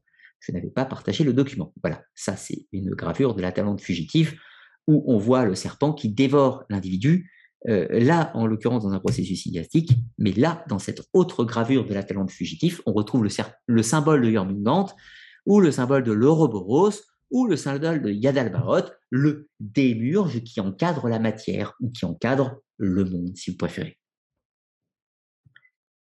Et là, euh, vous voyez un rapport, hein. celui qui encadre le monde par ce cycle perpétuel qui nous encercle, qui nous enserre, mais en plus avec ce phénomène de cycle de mort et de résurrection perpétuel, d'où l'Ouroboros. Alors ensuite, l'autre archétype, le monstre en tant qu'archétype des peurs. Et oui, parce que là, c'est sûrement la plus immédiate et la plus simple à analyser. La plupart des monstres servent également à faire peur. Alors là, je ne parle pas des grands monstres mythologiques comme Echidna, Méduse, euh, la Chimère, euh, ou encore euh, Typhon, euh, je voulais citer, oui, ou le dragon, l'adon, euh, ou Cerbère, etc. Ce n'est pas du tout des créatures qui sont, qui sont faites, ces grandes créatures mythologiques ne sont pas du tout faites pour faire peur, elles sont faites pour mettre le héros en valeur, ce qu'on va parler juste après. Euh, là, quand on parle des archétypes des peurs, on va parler vraiment, par exemple, de tout ce qui est les croque-mitaines. Alors, les croque-mitaines, il y en a des myriades. Pour citer le cauchemar. Le cauchemar est une créature, un monstre, qui vient la nuit sous des apparences diverses et variables pour tourmenter et se nourrir de l'énergie des dormeurs. Dans l'archétype des peurs, on peut parler des loups-garous, comme on a cité tout à l'heure. Un homme devenu bête, comprenez-le, se métamorphose en monstre et qui vient vous dévorer. Vous avez également le vampire dans le bestiaire fantastique, vampire, en tant que mort-vivant qui sort de sa tombe pour venir vous dévorer. Vous avez les harpies. Les harpies, ou plus précisément les stridges. Stridge, alors c'est des sorcières qui prennent une forme de femme oiseau et qui viennent vous lacérer et vous dévorer. Vous avez les succubes. Succubes, sorte de femmes tentatrices, euh, plus ou moins serpents dans certaines mesures, ou un peu harpies, ou un peu stridge, c'est toujours pareil, qui viennent vous dévorer euh, après avoir abusé de vous. On va trouver des myriades et des myriades et des myriades de créatures qui sont autant de manifestations et d'illustrations des peurs. La peur des grands fonds, la peur des monstres marins. Vous imaginez, vous montez sur un bateau et euh, les enfants, ils ont peur du kraken, ils ont peur du léviathan, etc. Alors, ça sert dans certains cas, ça a des utilités. Parce que pour les marins, qui font du cabotage dans l'Antiquité. Alors, le cabotage, vous savez, c'est-à-dire qu'ils longent les côtes, ils s'aventurent jamais en haute mer. Pourquoi? Eh bien, parce qu'en haute mer, le kraken vit dans les profondeurs. Et qu'est-ce que ça veut dire, cette peur? Eh bien, ça veut dire que cette peur, elle a une, utilité pour dire, en gros, attention, attention, jeune marin, parce que si tu t'aventures là-bas, tu risques que ton bateau soit détruit et coulé par le kraken. Reste près des côtes, évite les kraken c'est du bon sens. Quand on apprend aux enfants tous les mythes du croque-mitaine, par exemple, le croque-mitaine allait sortir s'il fait pas ses devoirs, eh bien, c'est fait pour que les enfants fassent leurs devoirs. Il n'y a, pas plus simple. Ensuite, si on dit aux petits, euh, euh, aux petits enfants de ne pas parler aux inconnus, c'est pour ne pas rencontrer le grand méchant loup. Illustration des peurs. Si on dit aux gens de ne pas sortir dehors la nuit, c'est parce que la nuit il fait noir, la nuit on a peur, parce que tout un tas de créatures du diable sont de sortie la nuit. Voilà, c'est des illustrations des peurs, bien évidemment. C'est l'archétype fondamental de 90% du bestiaire fantastique, mais qui ne prend pas en compte certains des grands mythes, des mythes grecs notamment, que nous avons vus préalablement. Et nous allons justement passer à cette dernière partie, qui est le monstre en tant que symbole de l'initiation, l'archétype du monstre intérieur. Euh, oui, excusez-moi. Non, j'avais oublié le monstre intérieur avant de parler de l'initiation. Bien que les deux sujets peuvent se rejoindre, euh, l'idée du monstre intérieur, il y a un exemple qui est tout à fait euh, notable, vous l'aurez compris, vous le connaissez tous, c'est le mythe de Thésée. Là, vous avez le Minotaure qui va naître de sa mère Pasiphae. Je vous ai déjà fait le mythe en vidéo, je ne vous le représente pas. Euh, et là, vous avez Thésée, le héros athénien, qui va terrasser la bête, mais il va la terrasser dans un labyrinthe. Et ça, c'est très, très important. Alors, dans le mythe grec, hein, bien sûr, un monstre sévit de Crète, euh, le roi Minos euh, domine, il euh, demande aux Athéniens un tribut, matérialisé par 14 jeunes personnes, 7 jeunes filles et 7 jeunes garçons, qu'il fait venir en, Crète, qu'il envoie dans le, dans le labyrinthe et qui sont dévorés par le Minotaure. Thésée veut mettre fin à cela, il se rend en Crète, il se mélange aux 14 victimes, grâce à l'aide d'Ariane et de son fil magique, il rentre dans le labyrinthe et va terrasser la bête. Trois éléments sont fondamentaux à retenir. Premier point, il y a un monstre. Ce monstre se trouve dans un dédale obscur, un labyrinthe inaccessible et où il est très difficile de sortir, dont il est très difficile de sortir. Premier point, le monstre dans le labyrinthe. Deuxième point, un héros grec plein de courage et de bonne volonté. Troisième élément, et pas des moindres, le fil d'Ariane, ou le fil de la raison, ou le fil de la sagesse. Qu'est-ce que veut nous dire ce mythe? L'individu, Thésée, doit pénétrer dans les profondeurs de son être, dans les souterrains obscurs de sa psyché, afin d'affronter ses démons, d'affronter son monstre intérieur, ses passions, ses colères, ses vices. Et tout du long, il doit pouvoir, pour ressortir de ce dédale obscur, garder le fil de la raison face à la folie. Faisons un comparatif avec la psychologie analytique de Carl Gustav Jung. Nous avons, pour Jung, plusieurs états de conscience. Le moi, Le moi, c'est là, euh, moi, là, Ludovic, en train de vous parler. Je vous parle consciemment. C'est mon moi. Mais, bien enfoui, très très loin, dans les profondeurs de mon être, il y a un ça. Le ça, c'est le, euh, le moi, MOI, ça, le CA.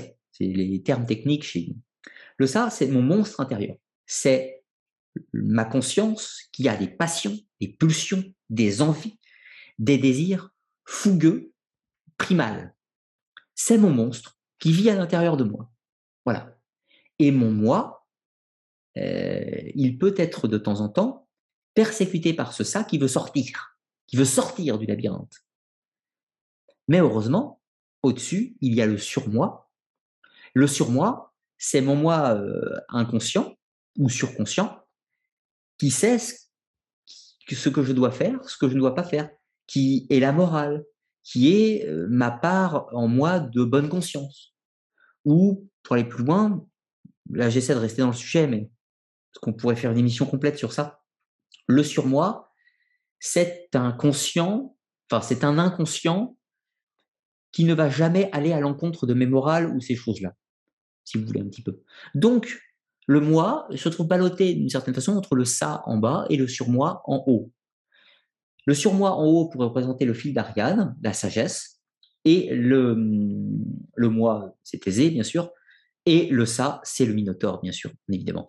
Donc, ce que ça nous enseigne, ce conte, euh, les minotaures euh, et de Thésée, c'est que tous, nous-mêmes, nous devons parfois pénétrer dans les profondeurs de notre être, on doit s'analyser, on doit accepter de regarder en face les choses, mais à tout instant, il ne faut pas sombrer dans la folie. Il faut toujours garder le fil de la raison pour ne pas sombrer dans des travers, euh, dans des psychoses, dans des pathologies diverses et variées. Mais néanmoins, euh, si tu veux connaître le monde, apprends à te connaître. C'est ce qu'on dit souvent comme phrase métaphysique, euh, philosophique. Donc de ce fait, il est important pour l'individu d'apprendre à se connaître. Et pour se connaître, il faut aller dans les profondeurs du labyrinthe ou du souterrain ou de tout ce que vous voulez. Mais pour ressortir, il faut toujours garder la sagesse et la raison.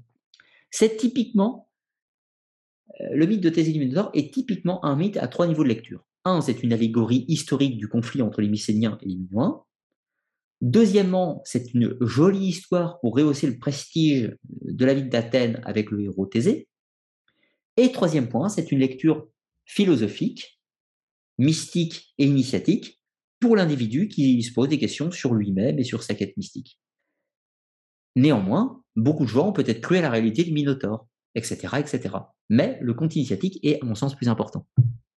On va aller un petit peu plus loin, donc, avec l'archétype, cette fois-ci, du monstre initiatique. Alors, pourquoi j'ai pas rangé le mythe de Thésée dans, dans l'archétype du, euh, du monstre initiatique? Eh bien, parce que Thésée et le Minotaure sont la même personne. Mais des facettes différentes du même individu. Alors que dans l'archétype du monstre initiatique, c'est un être extérieur. On pourrait citer plusieurs exemples. Le sphinx, pour Oedipe, le serpent, dans le mythe de la Genèse, ou encore, par exemple, les kitsune au Japon. Pas toutes les kitsune, mais une partie, du moins les bénéfiques. Alors, pourquoi euh, le sphinx est un, est un monstre initiatique pour Oedipe?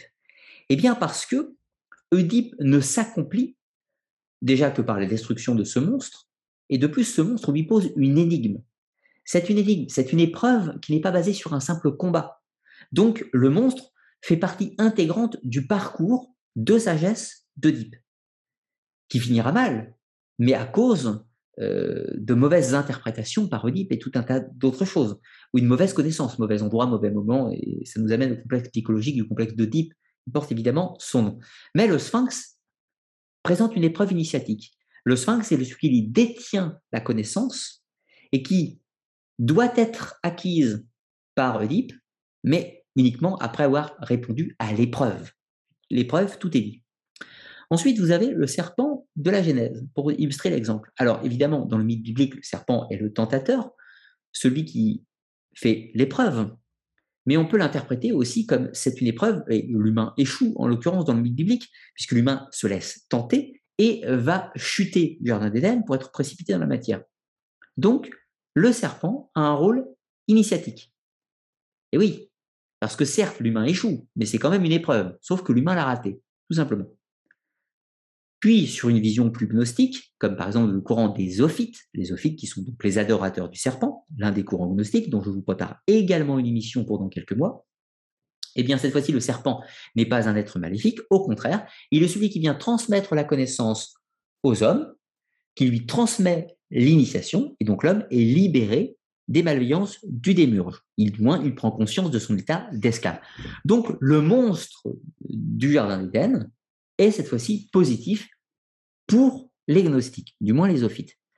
Les kitsune, c'est un petit peu la même chose. On a des mauvaises kitsune, des gentils kitsune. Parfois, les kitsune apparaissent aux hommes pour leur donner des révélations, les aider dans certaines phases de leur vie, leur euh, permettre d'accomplir euh, la quintessence de leur art, leur enseigner, euh, des, leur enseigner des métiers, leur enseigner des techniques, etc. dans la société japonaise, la quête n'est souvent pas une épreuve unique, mais c'est souvent une épreuve perpétuelle, ce qui est très différent avec l'Occident. Au Japon, par exemple, la cérémonie du thé, les arts martiaux, il n'y a aucune épreuve, c'est une épreuve permanente, en permanence. Et donc, les kitsune sont souvent des vecteurs puisqu'elles vont enseigner l'art à l'individu et ce dernier va pouvoir le poursuivre indéfiniment. Donc, elles ont ce rôle d'initiatrice dans, dans, dans les mythes japonais. Alors, bien sûr, on a des monstres à proprement parler initiatiques qui représentent une épreuve, mais en réalité, ils le sont plus ou moins tous. C'est-à-dire que Persée, qui est le fils de Zeus, celui qui va combattre Méduse et euh, Kraken pour libérer Andromède, il est fils de Zeus, il est né euh, de la pluie d'or sur Danaé, mais Persée est un petit individu sans grande envergure au départ, c'est-à-dire qu'il est le fils d'un dieu. Mais au début, c'est inaperçu. Et c'est uniquement quand il part à l'aventure qu'il doit partir en quête, donc le cheminement, il doit accomplir des épreuves, et chacun des monstres qu'il va rencontrer euh, sont autant d'épreuves, et autant d'épreuves qui vont le conduire à la résolution de sa quête. Ce sont des épreuves initiatiques. Tout d'abord, il doit trouver les grès, afin de connaître l'emplacement de Méduse.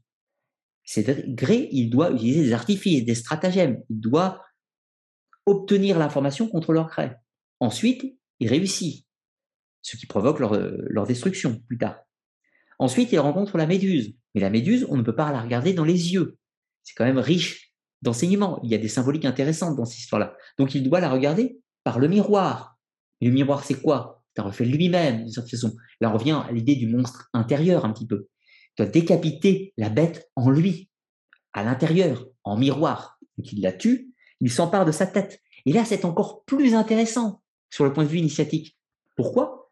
Parce que Thésée a vaincu son monstre intérieur, mais une fois avoir vaincu son monstre intérieur dans les puissances de la terre, il en a acquis son pouvoir, le pouvoir de pétrification.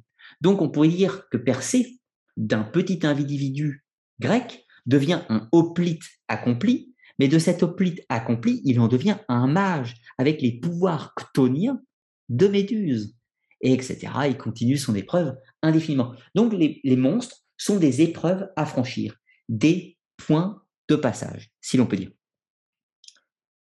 Pour conclure cette émission, avant de répondre à vos questions, les monstres ont toujours un but. Toujours un but. Il peut être l'illustration d'une peur, la forêt, se méfier des inconnus, se méfier du grand large, tout ce que vous voulez.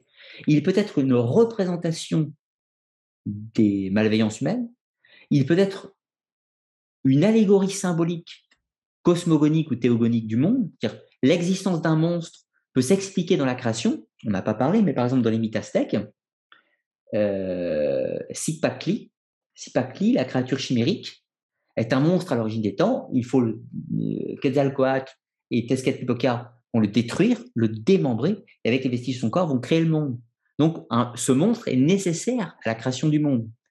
On a euh, Ponté Poutli, euh, lui, bon, c'est un petit peu différent, puisqu'il participe à la création du monde au moment du lever du soleil, puisqu'il représente l'étoile du matin. On a aussi, euh, que je voulais dire, euh, participe à la création du monde. Ah, j'ai oublié, j'ai oublié dans l'acte du démembrement, ça me reviendra, ça me reviendra. Tout ça pour dire, les monstres, les monstres sont toujours utiles. Il y a, oui, voilà, c'était ça. Donc les monstres dans la cosmogonie, théogonie ont toujours une utilité. Ymir est démembré, Tiamat est démembré, Sipakli est démembré, ils participent à la création du monde. Ensuite, c'est pareil, ils participent à leur destruction. De la même façon, Fenrir, Jormungand, euh, le dragon de l'Apocalypse, toujours pareil. Ces monstres ont une utilité pour illustrer une religion, illustrer l'univers dans lequel on vit, tout simplement. Ensuite, il y a d'autres monstres qui ont une utilité dans les quêtes des héros ou pour manifester des éléments particuliers. Manifester des éléments particuliers. Euh, hanté, ce n'est pas un monstre à proprement parler, mais les créatures comme le hanté matérialisent une situation politique dans les yeux d'un grec au 6-7e siècle avant Jésus-Christ, etc. Tous les monstres des mythologies ont une raison d'être dans leur conception. Pour les monstres les plus basiques, en général, on utilise le symbole animal, totémique, pour prêter à une créature des valeurs, des qualités ou des défauts, bien entendu, et qui, dans un mythe, vont permettre de donner une illustration d'une situation. C'est toujours comme ça. Mais il n'y a aucun monstre mythologique laissé au hasard, même si la plupart du temps, c'est de l'illustration des peurs, si l'on peut dire. Alors, nous allons, maintenant je vais prendre vos questions. Je vais retourner à la petite barre que j'avais posé. Oula, vous en avez écrit les messages, j'ai l'impression. Oui, vous avez écrit pas mal de messages, super. Alors, je vais prendre des questions un peu partout dans la liste. Et euh, excusez-moi si je loupe des questions, je ne les vois pas toutes, je vais faire passer le fil un petit peu vite pour ne pas désavantager. Euh, je ne vais pas prendre que les premières, sinon vous êtes embêté à écrire pour rien, donc je vais en prendre un petit peu euh, au hasard. voilà. En m'excusant pour les autres qui ne seront pas prêts. Question de Spyrek. Que penses-tu du sujet des animaux totems, que l'on puisse avoir un animal totem en nous? Euh, La question, c'est qu'est-ce qu'un animal totem? L'animal totem, ce que je vais dire est un peu horrible, mais euh, désolé d'être un peu franc, pas pour ta question, hein, c'est pour un autre sujet annexe, mais les totems animaliers, c'est extrêmement, extrêmement anthropo, anthropocentré. Pourquoi? Parce que quand on dit par exemple euh, le totem du jaguar en Amérique du Sud, donc jaguar euh, lié à, Tezcatlipoca, etc. Totem du jaguar, on prête au jaguar des qualités. C'est un bon chasseur, c'est un animal dangereux, un animal fougueux qui court vite. Ça, c'est un fait observable. Et donc, quand on prête le totem animalier, euh, totem euh, du jaguar à un individu, qu'on lui donne le nom du jaguar même, ça veut dire qu'on veut que cet individu acquiert la force du jaguar. Ça, c'est ce que ça veut dire, le totémisme. Mais en revanche, à aucun moment, on prête euh, l'esprit au jaguar directement. C'est l'état de fait du jaguar d'être comme ça. Et l'humain veut s'emparer de la force du jaguar, ou s'emparer de la force de la lune, ou s'emparer de la force de ce que vous voulez. Donc, euh, penses-tu que les animaux totems, que l'on puisse avoir un animal en nous Je ne pense à aucun moment que l'on puisse avoir un animal en nous, et je pense, et, à aucun moment, dans les mythes anciens, les gens ne le pensaient pas. Même dans l'animisme, les gens ne pensaient pas que les animaux avait, euh, que, l'esprit d'un animal était en nous. Au contraire, ils pensaient que les animaux avaient des esprits en eux. Mais ce n'est pas un esprit animal, c'est un esprit qui possédait un animal. Par exemple, euh, dans la lycanthropie, euh, chez les Bédandanti, aux Amphrioules, c'était un homme qui projetait son esprit, qui prenait contrôle du corps d'un animal. C'est toujours dans ce sens-là. Ce n'est pas les animaux qui prennent contrôle d'un corps humain, c'est les humains qui prennent le contrôle d'un corps animal. Du moins dans les mythes anciens. Je ne sais pas si ça répond à ta question, mais pour bien comprendre le sens, c'est très anthropocentré la religion. Je vous rappelle que si vous voulez que je réponde à vos questions, il faut écrire question devant, et j'espère que vous l'avez faite, sinon je ne les verrai pas. Et je ne les prends pas, de toute façon, je passe vite, hein, si je m'en excuse, mais s'il n'y a pas écrit question devant, je ne les prends pas. Vous n'en avez pas écrit à cet endroit-là ou vous n'avez pas écrit question, du coup je ne les vois donc je ne les prends pas. Je m'en excuse, mais ce n'est pas possible sinon. Il faut que je lise tout et euh, je vais vous faire patienter extrêmement longtemps. Voilà, là j'en ai une. Question par rapport à votre analyse du mythe de Thésée, pourquoi abandonne-t-il Ariane qui lui fournit le fil de la raison? Est-ce un retour à la bestialité après la découverte de la raison? Euh, Absolument pas. C'est une autre partie du mythe qui est tout à fait intéressante et qui illustre la sociologie grecque. Comment dire? Les Grecs, au moment où la, période, la mythe de Thésée est composée, ce sont des gens qui sont qui sont gréco-centrés, c'est-à-dire qu'ils considèrent qu'ils sont les meilleurs et tout un tas d'autres choses. Or, Ariane, euh, oui, plus loin, et pire que ça, c'est-à-dire que euh, Thésée, c'est un Athénien, donc il est plus que les autres Grecs dans sa tête, tout comme un Spartiate pense que les Spartiates sont mieux que les autres Grecs, un Thébain pense que les Thébains sont mieux que les autres Grecs, etc. Or, ce qui est intéressant, c'est que Ariane est une crétoise. Donc, évidemment, dès que Thésée a l'occasion de l'abandonner, il l'abandonne. Pourquoi? Parce que c'est une étrangère aux yeux d'un grec. Donc, il utilise Ariane, mais il l'abandonne euh, quand l'occasion se fait. Mais Ariane est bien vengée, puisqu'à la fin, elle finit avec Dionysos. C'est quand même au-dessus de Thésée encore, si je puis dire. Donc, c'est Ariane qui s'en sort le mieux dans cette histoire.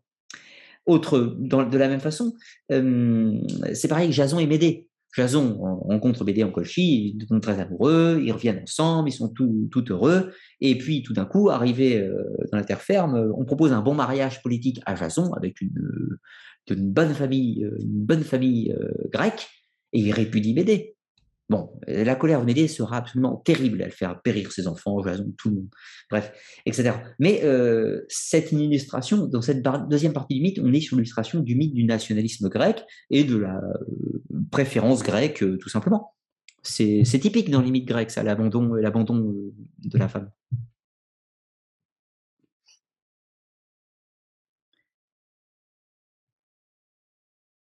Alors, je cherche vos questions. Merci beaucoup, euh, Romain, pour euh, le don venu d'Angleterre. Romain, qui est euh, l'illustrateur de ma bannière des livres, l'illustrateur de ma bannière des livres que vous voyez sur toutes mes, illustrations actuelles, bien sûr, et qui, accessoirement, est aussi un de mes meilleurs amis d'enfance.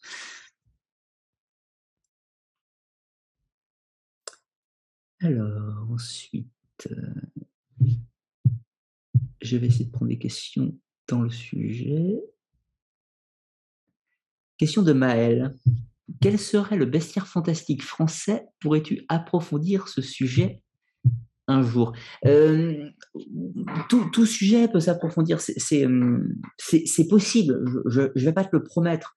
Peut-être qu'un jour je pourrais faire mais il faudra aller même plus précisément. On pourrait faire un bestiaire fantastique sur. Euh, euh, par exemple, j'ai fait une vidéo là récemment sur la mythologie pyrénienne. Je pense avoir présenté le bestiaire mythologique pyrénien dans une somme assez large, assez large et assez complète. Je pense, hein, bien sûr. Et du coup, euh, du coup, je pourrais le faire pour d'autres régions. Français, de façon générique, c'est pareil, ça serait un petit peu trop vaste. Non, par région, c'est tout à fait possible. Mais a quand même pas mal de sujets à traiter. Peut-être un jour peut-être un jour, et puis voilà. Alors, y a-t-il une autre petite question? Ça sera l'avant-dernière. Je regarde un petit peu plus haut.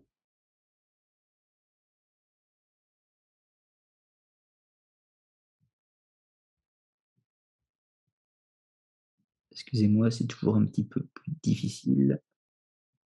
Question de Régine Hart ne pensez-vous pas que le serpent de la Bible est un choix? Politique pour contrer justement l'adoration de l'animal par rapport aux sources de ce mythe Je pense notamment à Enki. Oui, je vois ce que tu veux dire. En revanche, il y a quelque chose qui me, qui me turlupine euh, par rapport à Enki, parce que Enki n'a pas euh, de représentation serpentaire, c'est euh, Tiamat qui a une représentation serpentaire, la déesse dragon dans les mythes, dans les mythes mésopotamiens, avec d'ailleurs une petite variable, puisque Tiamat, c'est le nom, le nom babylonien, et avant c'était euh, Namu, euh, Namu, la déesse dragon. Euh, le serpent, dans les mythes anciens, est un animal, souvent, qui prend des aspects monstrueux d'ailleurs, et qui est souvent un symbole de l'initiation, symbole de sagesse, symbole de connaissance. On a, par exemple, avec le bâton d'Asclépios, Asclépios est le dieu de la médecine chez les Grecs, fils d'Apollon, qui ressuscitait les morts, etc. Il porte un bâton, un sceptre, avec un serpent qui s'enroule dessus. Ce serpent, c'est celui euh, qu'il a capturé, dompté, maîtriser son pouvoir et qui lui donne la capacité de ranimer les morts. Ensuite, on va trouver les deux serpents du caducée d'Hermès, symbole du bien et du mal, symbole du jour et de la nuit, de l'homme et de la femme, tout ce que vous voulez. Les deux symboles des forces telluriques en opposition euh, qui forment un tout. On va trouver euh, le serpent euh, dans la déesse au serpent de l'île de Crète. Vous savez, la femme qui tient deux serpents dans chaque main. On trouve le même symbole que le caducée. On trouve le double serpent déesse Astarté chez les Phéniciens. On trouve le serpent un petit peu partout, vous l'aurez compris. À ce stade, je vois pas trop le rapport à Enki, parce que Enki n'a pas spécialement un, symbole serpentaire. C'est pas un dieu de l'initiation, Enki, euh, outre mesure. C'est un dieu de la transmission. Alors, vous pourrez faire un rapprochement entre initiation et transmission, je l'accorde.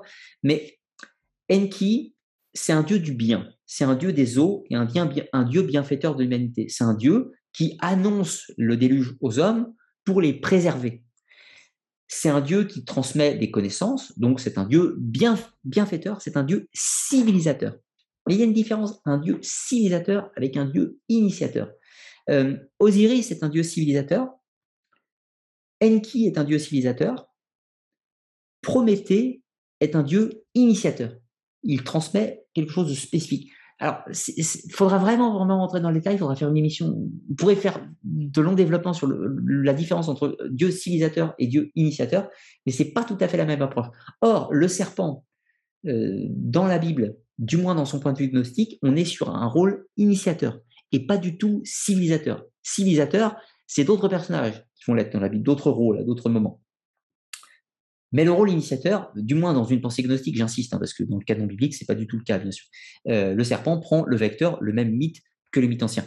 Euh, si l'Église a diabolisé le symbole du serpent, c'est possiblement pour euh, annuler ce symbole païen précédent. C'est tout à fait envisageable. C'est tout à fait envisageable. En revanche, il y a une autre hypothèse que je trouve relativement intéressante, et que le mythe biblique, dans son développement initial, utilise le serpent en tant que vecteur de l'initiateur. En revanche, l'interprétation biblique et la, réécriture du texte tel qu'elle nous est connue aujourd'hui nous donne euh, un aspect négatif du serpent. Je ne suis pas certain que c'était le cas dans les traditions plus anciennes des Hébreux, en l'occurrence, pour le coup. Mais bon, ça ouvre pas mal de portes, si je puis dire. Alors, du coup, dernière question d'RDR.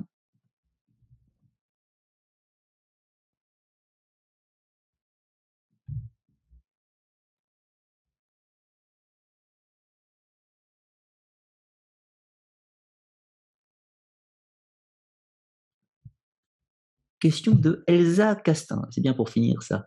Euh, quelle est ta créature fantastique préférée et pourquoi? Une de mes créatures fantastiques préférées, c'est le basilic. Et ça tombe bien que, tu poses la question parce que je n'ai pas reparlé du basilic. Alors le basilic, je rappelle, c'est dans les temps anciens plutôt un serpent et avec l'évolution plus tard, il prend une tête de coq puis des ailes. Euh, j'aime le basilic parce que son symbolisme est intéressant. On est sur un animal initiatique qui transmet l'initiation par sa morsure, par son venin, il transmet. Alors il peut tuer. Mais pourquoi? Quel est le symbole, justement? Euh, La bête du basilic, on peut dire, elle est, pas malveillante dans les mythes. Mais pourtant, elle tue. Parce que elle infuse le, venin de la connaissance dans les mythes gnostiques, et cette connaissance est dangereuse et elle peut tuer. Elle peut tuer, ou du moins, elle précipite un voyage qui n'est pas sans risque. Pourquoi? Parce que dans les rites initiatiques, le cœur du processus initiatique passe par un rituel qui s'appelle la catabase. La catabase, c'est le voyage aux enfers. Dionysos doit mourir, il va aux enfers, il rencontre l'initiatrice, la femme initiatrice, il sort, il ressuscite. Il connaît les mots secrets, il ressuscite. Orphée descend aux enfers, il rencontre Perséphone, il ressort, etc. Euh, Héraclès va aux enfers, euh, etc., il ressort. Donc, le venin de serpent vous tue, vous précipite en enfer, le mythe de la catabase, le voyage aux enfers. Et là, soit vous rencontrez l'initiatrice, vous accédez au secret, au mot secret, et vous ressortez, soit vous n'y arrivez pas et vous restez mort. C'est euh, le risque de la mort dans un processus initiatique ou dans le processus du cheminement euh, quête mystique, hein, comprenez-le. Donc le basilic, j'aime bien cet animal parce qu'il traduit parfaitement cette idée du symbole initiatique. En revanche, après le rajout de la tête de coq, c'est pour montrer un petit peu cette dualité euh, entre le serpent, force tellurique de la Terre, et le coq, symbole christique, symbole solaire, de résurrection également. Donc c'est une créature chimérique et composite pour illustrer un message. D'où euh, l'abraxas, donc l'abraxas qui est le symbole des gnostiques pour manifester cet état, justement, cet état euh, de l'homme devenu Dieu dans sa forme démurgique, si je puis dire.